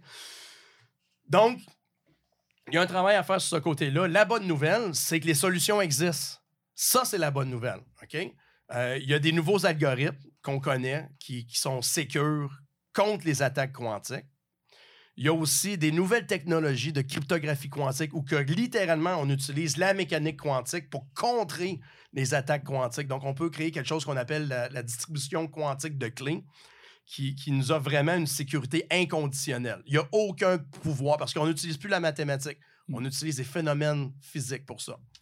Ces technologies-là, il y en a qui sont euh, très avancées, il y en a qui sont encore en développement, mais tranquillement, on commence à voir des gouvernements, des banques, des, des- des ministères de la Santé euh, commencer à bouger sur ce côté-là. Ça bouge pas assez vite, mais au minimum, ça bouge. Puis moi, en tant que, en tant que chercheur, je, je tiens mordicus à ce qu'on on- vraiment qu'on qu'on- qu'on se prépare rapidement pour le côté cybersécurité. Parce que qu'est-ce qui va arriver d'après toi si, disons, là, dans cinq ans, on n'a pas fait grand-chose côté cybersécurité, puis que quelqu'un a un ordinateur quantique? Les probabilités sont faibles, mais ne sont pas impossibles. Quelqu'un a un ordinateur, euh, un or- un ordinateur quantique assez puissant pour cette personne-là devient le maître du Ouais. monde parce que tu as accès à tout. Tu peux te faire des transactions bancaires, tu peux te, te donner tous les bitcoins au monde, tu as accès à tout. Ouais. Fait que là, qu'est-ce qui va arriver? Ben, on va prendre l'ordinateur quantique puis on va le classifier. Il va devenir illégal. On va faire comme, comme on a fait avec l'énergie euh, l'énergie atomique. Ouais. Puis ça, classifier l'énergie atomique, c'était probablement une des plus grandes erreurs de l'humain qu'il a fait. Ça, encore une fois, c'est une autre discussion. Mm. Mais tu sais, l'ordinateur quantique peut tellement amener de choses à l'humanité que si on arrive à un point qu'on n'est pas prêt pour son côté mauvais, Mm. puis on est obligé de le rendre, entre parenthèses, illégal, on va passer à côté de quelque chose de gros, puis on va se battre toute notre vie. Comme aujourd'hui, on est en train de se battre toute notre vie pour faire, que, pour faire comprendre au monde que l'énergie nucléaire, c'est la seule manière Ouais. forward. tu sais. Fait que d'où l'importance, je pense, de vraiment réveiller le monde. On fait beaucoup de travail de terrain. Euh, ça pogne pas autant que ça devrait, mais ça pogne plus que ça pognait. Mais euh, puis ça, honnêtement, c'est, euh, c'est, c'est- ça, c'est une autre importance.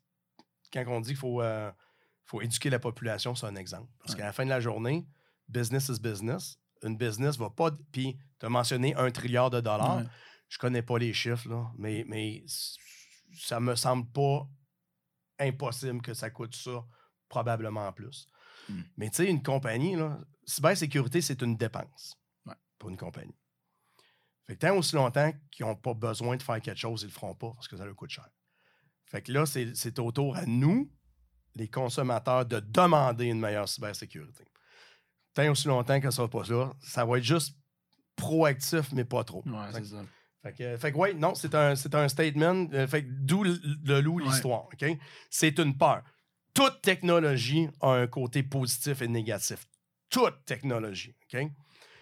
Puis ça, c'est le côté négatif de, de l'ordinateur quantique qu'on connaît. Ça.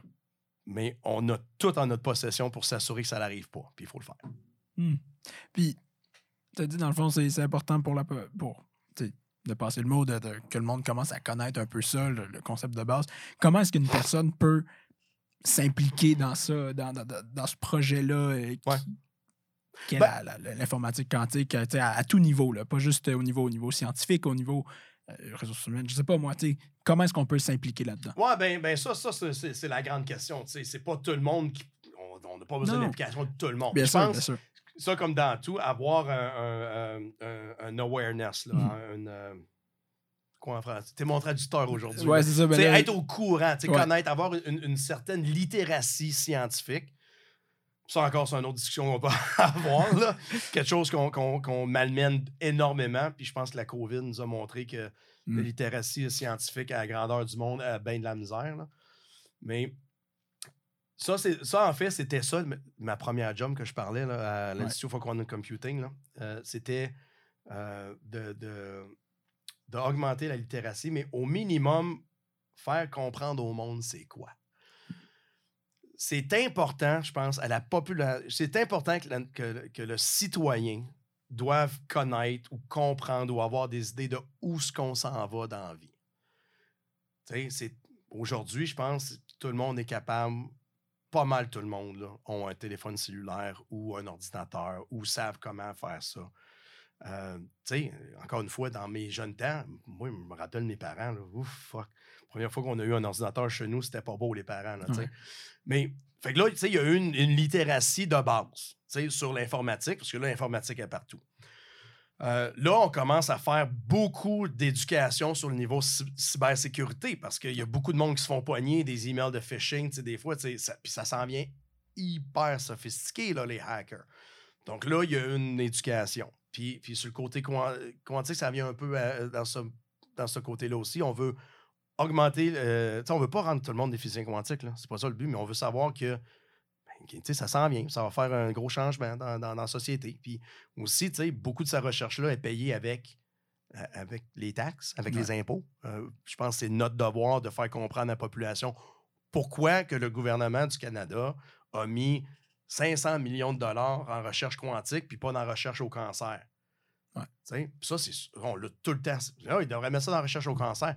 Ce que le monde ne rend pas compte, c'est investir dans la recherche quantique, c'est investir dans la recherche Ouais. du cancer. Parce que les technologies, là, c'est pas les, les oncologistes qui développent les machines à, à- à détection puis les machines à radiation. Euh, puis, mais en même temps, c'est de l'investissement dans la cybersécurité, c'est de l'investissement dans, euh, dans l'agriculture, c'est de l'investissement dans, dans- dans tout. Mais parce que c'est une technologie de base. Bon. Mm. Donc, augmenter cette éducation-là. Puis, euh, fait, fait ouais, c'est ça. Fait que, tu sais, tu as la littératie de base, mais sur le côté cybersécurité, comme je mentionnais tantôt, euh, si le monde se rend compte, si le monde serait un peu plus éduqué du, euh, dans le. Éduqué, c'est le mauvais mot, là. Mais tu sais, il serait mieux au courant de que c'est pas une boîte magique. Tu sais, que, que tu sais, c'est une boîte phénoménale, comment ça. Quand je commence à étudier, quelqu'un, je conseille tout, allez étudier, là, comment que l'Internet marche. Tu sais, de, de, de la fibre optique jusqu'à ton browser, là, Mm. c'est phénoménal. Le, comment que tout ça est ensemble et que ça marche, là. Tu sais, c'est un. Je veux dire, c'est les pyramides du temps moderne, là. Ouais. Euh, fait que être au courant ou être conscient que tout ça est basé sur des technologies, que les technologies sont infaillibles, sont, sont faillibles, et que euh, en tant que consommateur, on a un pouvoir. De, en fait, on a le plus grand pouvoir sur les compagnies parce que les compagnies, leur but, c'est de faire de l'argent, puis ils vont faire de l'argent tant qu'il y a du monde qui achète. Ça, c'est nous autres. Mm. Fait que si on commence à être plus au, au courant des- de l'importance d'une bonne cybersécurité, de bonne technologie, puis on commence, tu sais, ça va être aussi niaiseux, là, mais moi, je commence à faire l'exercice des fois. Tu sais, ma banque m'appelle. Monsieur, voulez-vous ouvrir une nouvelle ligne de crédit ou euh, une nouvelle carte de crédit, whatever? Je lui demande carrément, c'est quoi la sécurité derrière? C'est quoi le. Qu'est-ce qui va, qui va empêcher euh, quelqu'un de pogner mon numéro? Tu sais, Ouais. ils n'ont jamais aucune idée, là. Mm. Mais le fait que je le demande, Si le monde commence à demander, à un moment donné, ben là, il faudra qu'il commence à exposer ça. Avoir des réponses. puis, ouais.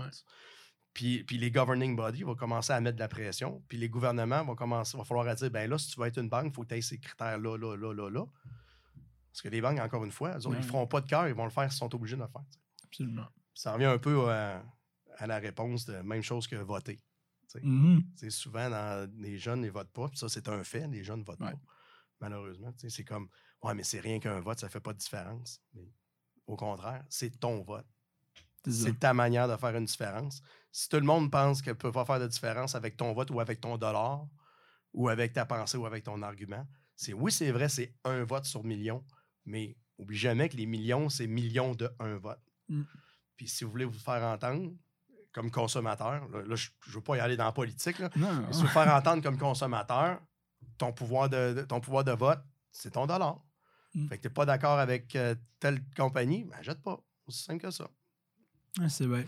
Puis, en terminant, euh, est-ce que tu as des conseils à donner pour la jeune génération qui s'en vient, qui rentre dans ce monde qui, d'après les dires de plusieurs, dont toi, va être en changement plus que jamais, de manière exponentielle?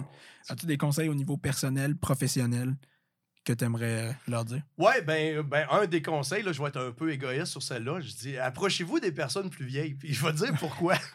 c'est aussi simple. Parce que justement, le monde change tellement vite que, tu sais, déjà, là, toi et moi, on a peut-être euh, 15-20 ans de différence. Là. Puis, tu sais, si on s'assisait puis on parlait plus longtemps, là, je me rendrais compte que mon expérience de jeunesse est complètement déconnectée avec ton expérience de jeunesse. Fait que moi, quand je pense dans ma tête que je fais des choses pour les jeunes, peut-être que j'ai complètement tort. Tu sais, euh, fait que- puis c'est pour ça que je continue, j'aime ça parler avec les jeunes étudiants, ça me garde un peu groundé.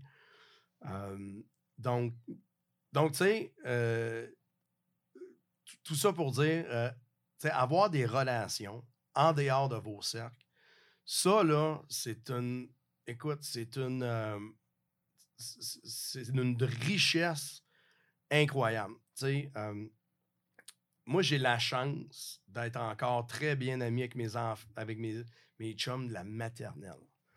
Tu sais, j'ai du monde. Ça, c'est un des avantages des petits villages, Mm. on- euh, des petites villes. Moi, j'ai littéralement des chums qu'on se voit encore. On se voit pas, on s'appelle pas à tous les semaines, là, Ouais, mais, ouais. mais quand on s'appelle, peut-être une fois par année, ou on se parle une fois par année, c'est comme si ça n'avait rien passé. Mais on est bodé littéralement depuis la maternelle. Puis là-dedans, il y en a que, euh, qui sont ingénieurs. Il y en a qui sont avocats. Il y en a qui sont des euh, qui sont accros à la drogue. Il y en a qui ont, qui ont eu de la misère. Il y en a qui ont bien fait. Il y en a- tu sais, Puis ça, ça m'amène une richesse que je trouve absolument incroyable. Parce que j'ai pas la vision tunnel des affaires. Puis c'est facile à tomber dans une vision tunnel dans le sens, tu sais, là, tu es, à l'université. Fait que tu rencontres du monde très probablement qui sont à peu près dans le même groupe, dans le même âge.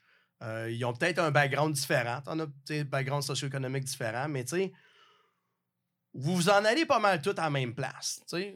Vous êtes Mhm. tous bien éduqués. euh, il y a beaucoup de monde sur des campus qui, qui parlent du- que des privilèges puis qu'on n'a pas de privilèges, mais avoir la, la chance d'être sur un campus, n'oubliez jamais que c'est un privilège. Pouvoir aller à l'université, puis là, je suis pas en train de dire qu'il n'y a pas d'inégalité à l'université. Ça, je pense qu'on peut ouvrir ça puis en parler très longtemps. Euh, mais, tu sais, déjà, être sur un campus universitaire, c'est un privilège.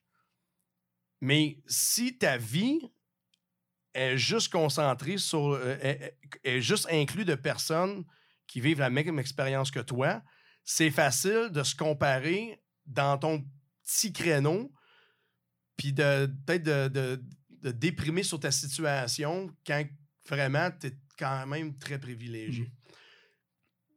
Puis en même temps, parler avec du monde qui sont complètement à l'extérieur de, de ton, euh, de, ton, euh, de ton cercle ou de ton cercle habituel, ça te donne une, une différente perspective de la vie. Tu sais, on avait euh, sur les campus américains puis euh, anglo-canadiens, au Québec un peu moins, mais ça se parle. Tu sais, tu sais, le concept des safe space. Mhm. Mhm. Je comprends le concept. Ouais. Oui, il y a du monde qui sont prosécutés, puis il y a du monde qui doivent, euh, qui doivent se protéger. puis ça, Mais je suis pas sûr que le concept de safe space, c'est la, réponse parce que ça vient une chambre d'écho, un, un, echo chamber, comme on dit. Euh, c'est-à-dire que euh, tout le monde a la même opinion que toi. Euh, on se challenge pas. Puis ça, je pense, c'est dangereux pour une société et pour une personne individuelle parce que se faire toujours dire que tu as raison, c'est facile de, se rendre compte que c'est facile de, perdre c'est facile de perdre perspective. Mmh. Ceci étant dit, encore une fois, je comprends le concept de safe space. J'ai parlé avec beaucoup de personnes euh, que eux, bon, regarde, moi, tu sais, j'étais un homme blanc, hétérosexuel, mmh. euh, tu sais, je veux dire, je je peux pas mettre une position où je peux dire je comprends une personne racisée ou une personne euh, transsexuelle. Tu sais, je peux. Mais j'en ai parlé à beaucoup. Fait qu'au moins, j'ai ouvert mon livre là-dessus, puis je comprends leur position.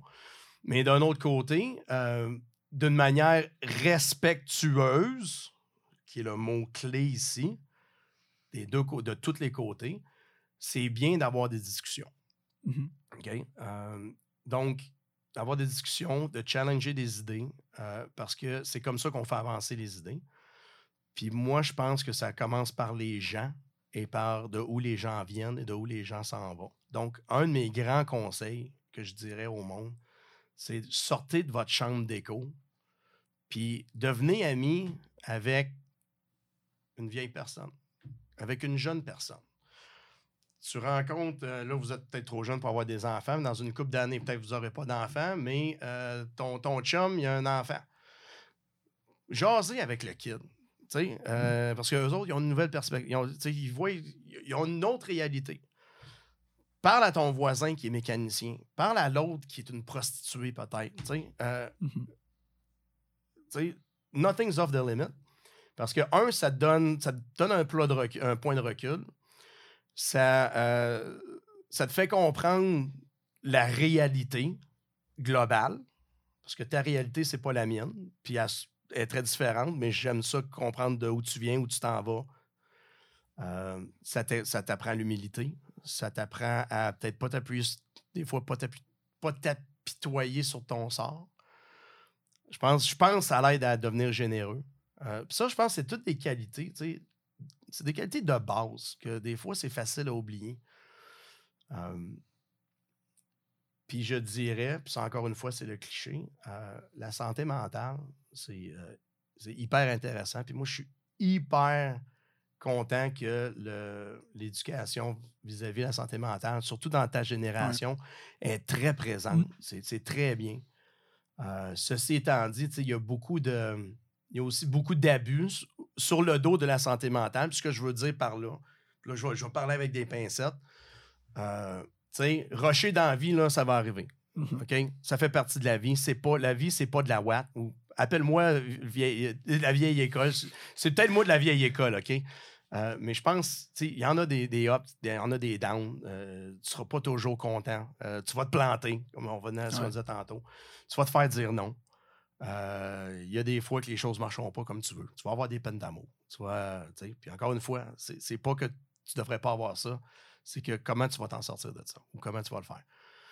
Donc, tu sais, avoir les blues un peu, là, c'est pas une dépression. OK? Euh, puis là, je n'irai pas à dire, là, tu sais, snap out of it, là, euh, des fois, ça va arriver que tu vas une couple de mois qui sont rachantes une dépression, là, c'est une vraie, une vraie dépression, c'est clinique, là, OK? C'est la chimie dans ton cerveau, c'est connu. Puis tout mettre sur le dos d'une dépression, ça l'enlève, je pense, le... le ça, ça, ça l'enlève, euh, comment je peux dire? Ça met de l'ombre sur, sur le vrai problème de la dépression. Donc, ceci étant dit, là, ce que je m'en vais, là, c'est, ça va être rochant, tu vas avoir besoin d'aide. Être entouré, c'est la meilleure manière.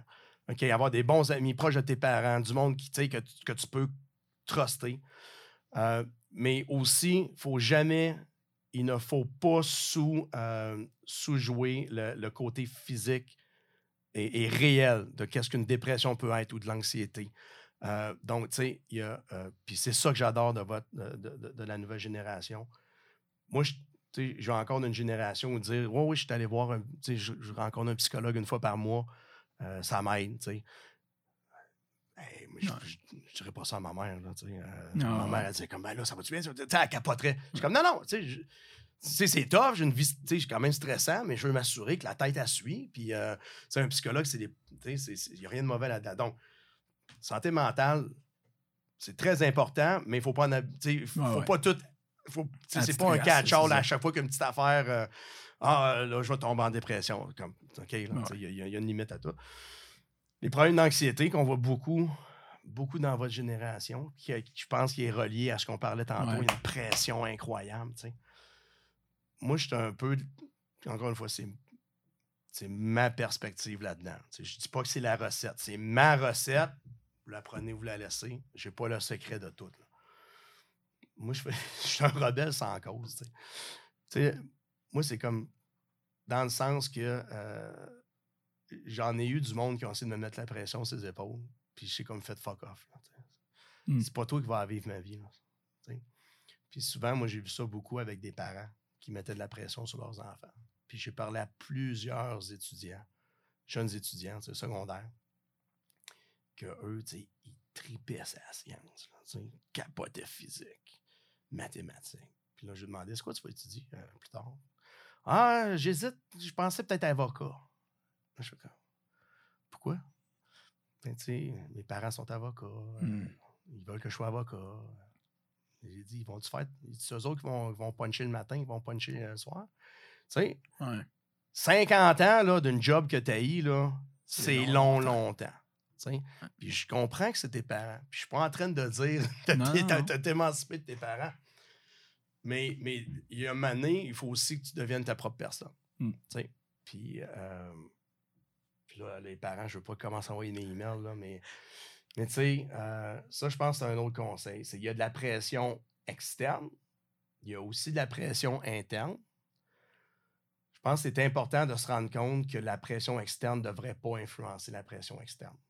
Moi, j'ai des buts, j'ai des choses que je veux faire Mm. dans la vie, mais c'est pas influencé par quelqu'un qui me dit que tu devrais faire ça. Je suis quand même relativement individualiste sur ce côté-là. Ouais. Dans le sens que c'est ta vie, c'est toi qui vas la vivre, c'est toi qui vas aller travailler cinq jours semaine ou euh, sept jours semaine ou euh, whatever ta carrière va ressembler. là. Fait que ça, je pense. Puis, puis je, pense, je suis pas un psychanalyste, fait que là, je m'en vais, tu sais, mais je pense qu'il y a beaucoup d'anxiété de la nouvelle génération qui est basée sur ça. Puis aussi, bon, sur le côté, euh, la planète va-tu péter? Ouais. Euh, je vais dire, bon, il y, a- il y a ça, tout ça aussi. Mais, je- mais je pense, regarde, la planète peut, va-tu péter? Ben, en fait, grosso modo, je dirais, là, il y a des choses que tu peux contrôler, puis il y a des choses que tu peux pas contrôler. Fait que les choses que tu peux pas contrôler, tu as deux choix. C'est soit que tu vas avec, ou soit que tu t'arranges pour être capable de les contrôler. Puis un bon exemple de ça, moi, dans mon ancienne dans mon ancienne job, que je, comme je te disais, je, préférais- je parlais beaucoup avec les étudiants, étudiants qui étaient en STEM, donc en sciences, technologies, in- ingénierie, mathématiques. On sait a, qu'il y a un hyper gros problème de parité, euh, de, de- de EDI. en- euh, ben, il n'y a pas de femmes, il n'y a pas de personnes Mm, racisées. Ouais. Euh, il y a un gros sais, C'est une, une place d'hommes blancs. Mhm. Euh, Puis, il y, a une une raison systémique dans l'histoire. On fait ce qu'on peut. Il y, a des- il y a des programmes. Ça marche pas aussi bien qu'on voudrait. Les programmes sont pas aussi bons qu'ils devraient. Mais, moi, dans la position que j'étais avant, j'avais un petite influence. OK? Puis, puis, encore une fois, je parle venant d'un homme blanc Mhm. hétérosexuel. Fait que là, je dis, j'ai fait ce que je pouvais, mais je- bon, je suis pas en train de dire qu'il n'y a pas de problème, là, parce Ah que j'en ai pas. Bon, on met tout ça relatif, là, mais j'avais un certain euh, influence où que je pouvais euh, vraiment focuser pour encourager les jeunes femmes à s'intéresser à, ça. J'avais le pouvoir de pouvoir aller dans, dans des places moins, euh, tu sais, p- avec des problèmes socio-économiques ou qui sont moins encouragés à poursuivre ce type de carrière. là. Donc, je pouvais faire quelque chose. Mhm. J'ai pas fait autant que je voulais, mais je me suis essayé. Puis moi, je me rappellerai toujours, une année, euh, j'étais dans, un, dans un bar, prenais une coupe de pain, euh, puis je parlais avec une de mes amies qui, est- qui est très féministe. Euh, puis, tu sais, good. Puis on, on parlait, on discutait. Puis moi, j'aime ça être l'avocat du diable. Puis là, tu sais, Puis elle chialait, elle chialait, problème ici, problème là, problème là. Puis toi, on sait bien, t'as pas de problème, euh, tu sais, un cisgendre euh, homme, tout ça. Je suis comme, OK, j'écoutais. C'est OK. C'est quoi t'as fait dans la dernière année? Pour, tu sais, tous les problèmes que tu fais, je suis d'accord sur toute l'année. Qu'est-ce que t'as fait? Elle a fait trois posts Facebook, puis that's it. Hmm. Je dis, OK, je dis- tu peux m'appeler l'homme blanc ou whatever, mais j'ai fait quelque chose. OK? Ouais. Fait que j'ai au moins ça à, me- à me- à me pardonner. Le point que je veux faire avec ça, je veux pas me dire que je suis. euh, j'ai fait quelque chose, mais le point que je voulais faire, c'est que elle, elle s'indignait contre quelque chose qu'elle pouvait pas changer, puis qu'elle avait décidé de rien faire pour le changer. Donc, elle était, euh, donc ça l'amenait qu'elle était, c'était une personne très frustrée, comprenamment, parce que, tu sais, elle, elle vivait au jour le jour. Fait qu'elle a le droit d'être frustrée. Mais en fait, c'est pas vrai. Ça l'appliquait même pas à elle. Était frustrée pour d'autres personnes. Puis c'est correct d'être indigné pour d'autres choses. Mais, tu sais, ça, ça la touchait tellement profondément que ça avait une incidence sur sa vie. Mais c'était quelque chose qu'elle ne pouvait pas changer. Mais encore pire, qu'elle ne faisait rien pour changer. Donc, où je m'en vais avec ça, c'est que si on veut se trouver des choses pour s'indigner, on va en trouver jusqu'à demain. Des injustices dans le monde, là. Il y en a. Je pense que tout le monde est relativement privilégié, Ouais. mais je suis sûr qu'on en a vécu tous les deux. Il y a une échelle d'injustice, c'est un spec. il y en- on va en trouver partout. La question, c'est est-ce que je m'empêche de vivre à cause de ça? Puis si ta réponse, c'est oui, ben c'est un beau projet de carrière. Mm. Puis ça, je pense, ça l'ajoute. Tout ça pour dire que ça l'ajoute une couche de plus à l'anxiété. Puis ça, ça je pense, je, je- l'avoue correct, non, car- carrément. C'est assez individualistique de ma part de dire, tu sais, si je peux rien faire, je m'en, d'une certaine manière, je vais comme faire, ouais. je le regarderai pas trop. Puis, tu sais, puis je vois comment je. Je m'entends parler, là. Faites, faites-vous-en pas, là. Puis j'ai jamais dit que j'étais un saint non plus. Mais ceci étant dit, si- s'il y a un moins petite chose que tu peux faire pour aider, fais-le. Hmm. Parce que, euh, un, ça va euh, te justifier de chialer, puis en même temps, tu vas rendre le monde meilleur. Ouais. Que ça peut être minime. Moi, euh, la, la petite partie que j'ai faite, euh, j'allais, j'allais faire des, euh, des présentations dans des écoles pour filles. C'était seulement des écoles pour filles. Euh, en Ontario, ils ont encore ça. Au Québec, je ne sais pas si euh, Ouais. ça existe. là. Puis on y allait spécifiquement, puis j'emmenais quelques étudiantes avec moi. Une chose que j'ai appris, c'est que les role models, c'est très important. Mm. Donc, une jeune fille de 17 ans va pas, euh, va pas s'identifier dans un homme de 38 ans euh, avec une barbe. Euh, mais elle va peut-être s'identifier beaucoup plus avec une jeune femme de- qui vient de commencer sa maîtrise, qui a passé par là. Fait que, fait ça, je pouvais le faire. Je l'ai fait un petit peu. Puis honnêtement, je suis fier d'avoir pouvoir apporter un petit peu. Pas mal plus fier que d'autres choses que je chiale tout le temps puis que je fais rien. Ouais, ouais. Ça, ça, ça sert à rien. Fait que- puis en même temps, ça m'enlève une couche d'anxiété. Je suis pas un homme anxieux euh, de nature, mais bon, on a tout un peu d'anxiété. Donc, euh, tu sais, fait que- puis là, je suis pas en train de dire euh, être éco-anxieux, ça sert à rien. là, Non, parce non, que la, la planète est en train de péter, mais on, on peut-tu faire quelque chose? Puis si tu veux vraiment t'indigner, ben, c'est une maudite- tu peux avoir une belle carrière là-dedans. Mm. Tu peux vraiment aller faire. un- Parce que tu peux avoir des impacts là-dedans, mais à une personne qui chiale en faisant un post par mois sur Facebook, tu fais rien. Ouais. OK? Tu fais rien. Tu vas avoir des likes, là, mais euh, des likes. Je suis la vieille école, là. Ça, ça, ça fait Ouais, rien ouais. avancer, des likes. Ça, ça donne rien, ça fait rien bouger. Euh, Puis, euh, tu sais, ça fait peut-être fider ton ego un peu, là, mais ton ego, encore une fois, Mm. euh, ça ne ça, fait pas avancer. Donc, ça, c'est un autre conseil. Un autre conseil que je donnerais, je reviens à ça. Ton entourage, OK? Euh, moi, on m'avait dit toute ma vie que.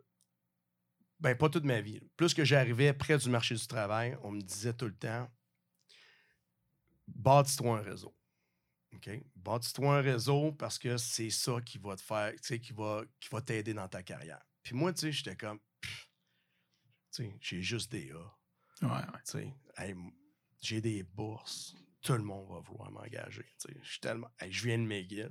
Comme juste tantôt, j'étais un peu pompeux. Là. Ouais, ouais. Je suis comme, voyons, fuck, je commencerai pas à aller dans des réseautages, tout ça. J'ai pas de temps à perdre. J'ai des notes à aller me chercher. Ça va peut-être avoir un stage. Ça, c'est vrai. Ça va peut-être avoir des bourses. Ça, c'est vrai. Ça va peut-être avoir ta première job. Mm. Ça, c'est vrai. Moi, j'ai eu ma première job, ça fait 20 ans. On m'a pas demandé une note depuis. Ouais. OK? Cependant, tous les jobs que j'ai eus, c'est parce que j'ai été référé par, par quel- quelqu'un que je connais. Parce que quelqu'un a demandé à quelqu'un d'autre Hey, connais-tu quelqu'un en quantique qui pourrait faire ça Hey, oui, je connais Martin. Aujourd'hui, dans ma job, on est en train de construire. euh, tu m'inviteras prochainement sur ton autre podcast. On parlera de ce qu'on est en train de faire à Sherbrooke. C'est immense ce qu'on est en train de faire, OK?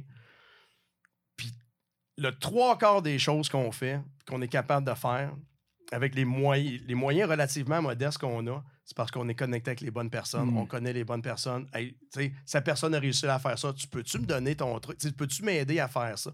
Tu sais, tout, tout dans la vie se, se fait par ton réseau. Donc, sors de ton appartement ou de ta chambre, va dans des, des parties de réseautage, deviens chum avec tout le monde dans ton bac. Pas, tu sais, pas de chum de bière nécessairement, mais connais tout le monde. Parce que moi, j'ai encore du monde de mon bac que je contacte une fois de temps en temps parce qu'ils sont capables de me connecter avec quelqu'un ou eux, ils me contactent parce que je peux les connecter. Ouais. C'est c'est ça la game. C'est le monde que tu connais. Tes notes, là, on s'en Oui. Astérix, Astérix, Astérix, OK? Euh, Ouais. Mais ça veut pas dire que. Non, Fais rien. Ouais, non, absolument. Mais absolument. tu sais, euh, tu sais, mais il y a une limite, là. Ça prend des bonnes notes, mais, mais, mais c'est. Mais entoure-toi de bon monde, connais ton monde, aie des, rela- des belles relations professionnelles avec beaucoup de monde. Tu sais jamais quand ce monde-là. Puis ça, c'est à tout niveau. Hmm.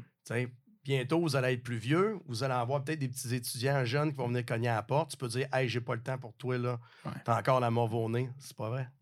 Tu sais pas quand que ces petits jeunes-là vont pouvoir t'aider ou comment tu peux les aider un jour. Ou peut-être cette petite, cette petite personne-là, là, c'est peut-être quelqu'un qui torche vraiment solide puis que tu vas engager plus tard. tu sais. Ouais.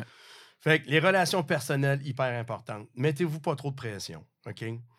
Euh, moi, je suis un, un- un plan de vie trop spécifique. La seule garantie que tu vas avoir là-dedans, c'est qu'il ne marchera pas. Ouais. OK? Euh, soyez ouverts à des nouvelles aventures. Voyagez. Ça, je peux pas le dire assez, là. Voyagez. Partez trois semaines. Prenez un backpack, partez en Europe. Voyagez des places inconfortables. là, où Vous ne parlez pas la langue. Sais, ça donne une culture incroyable. Ça t'apprend à te débrouiller. Euh, ça t'apprend des nouvelles langues. Puis encore une fois, ça crée des. euh, Prenez-vous un bon hobby. La vie, c'est pas juste la business. Puis si vous êtes vraiment chanceux, là, puis vous travaillez fort, trouvez un moyen de vous faire payer pour faire quelque chose que vous aimez. Ouais. Tu n'auras pas besoin de travailler une journée de ta vie. Écoute, merci beaucoup, Martin, pour la sagesse, la générosité de ton temps. Prenez tout avec un grain de sel. Hein? Absolument, euh, mais ça a été une super belle discussion. Hey, je te remercie fun, vraiment beaucoup. super fun. Merci.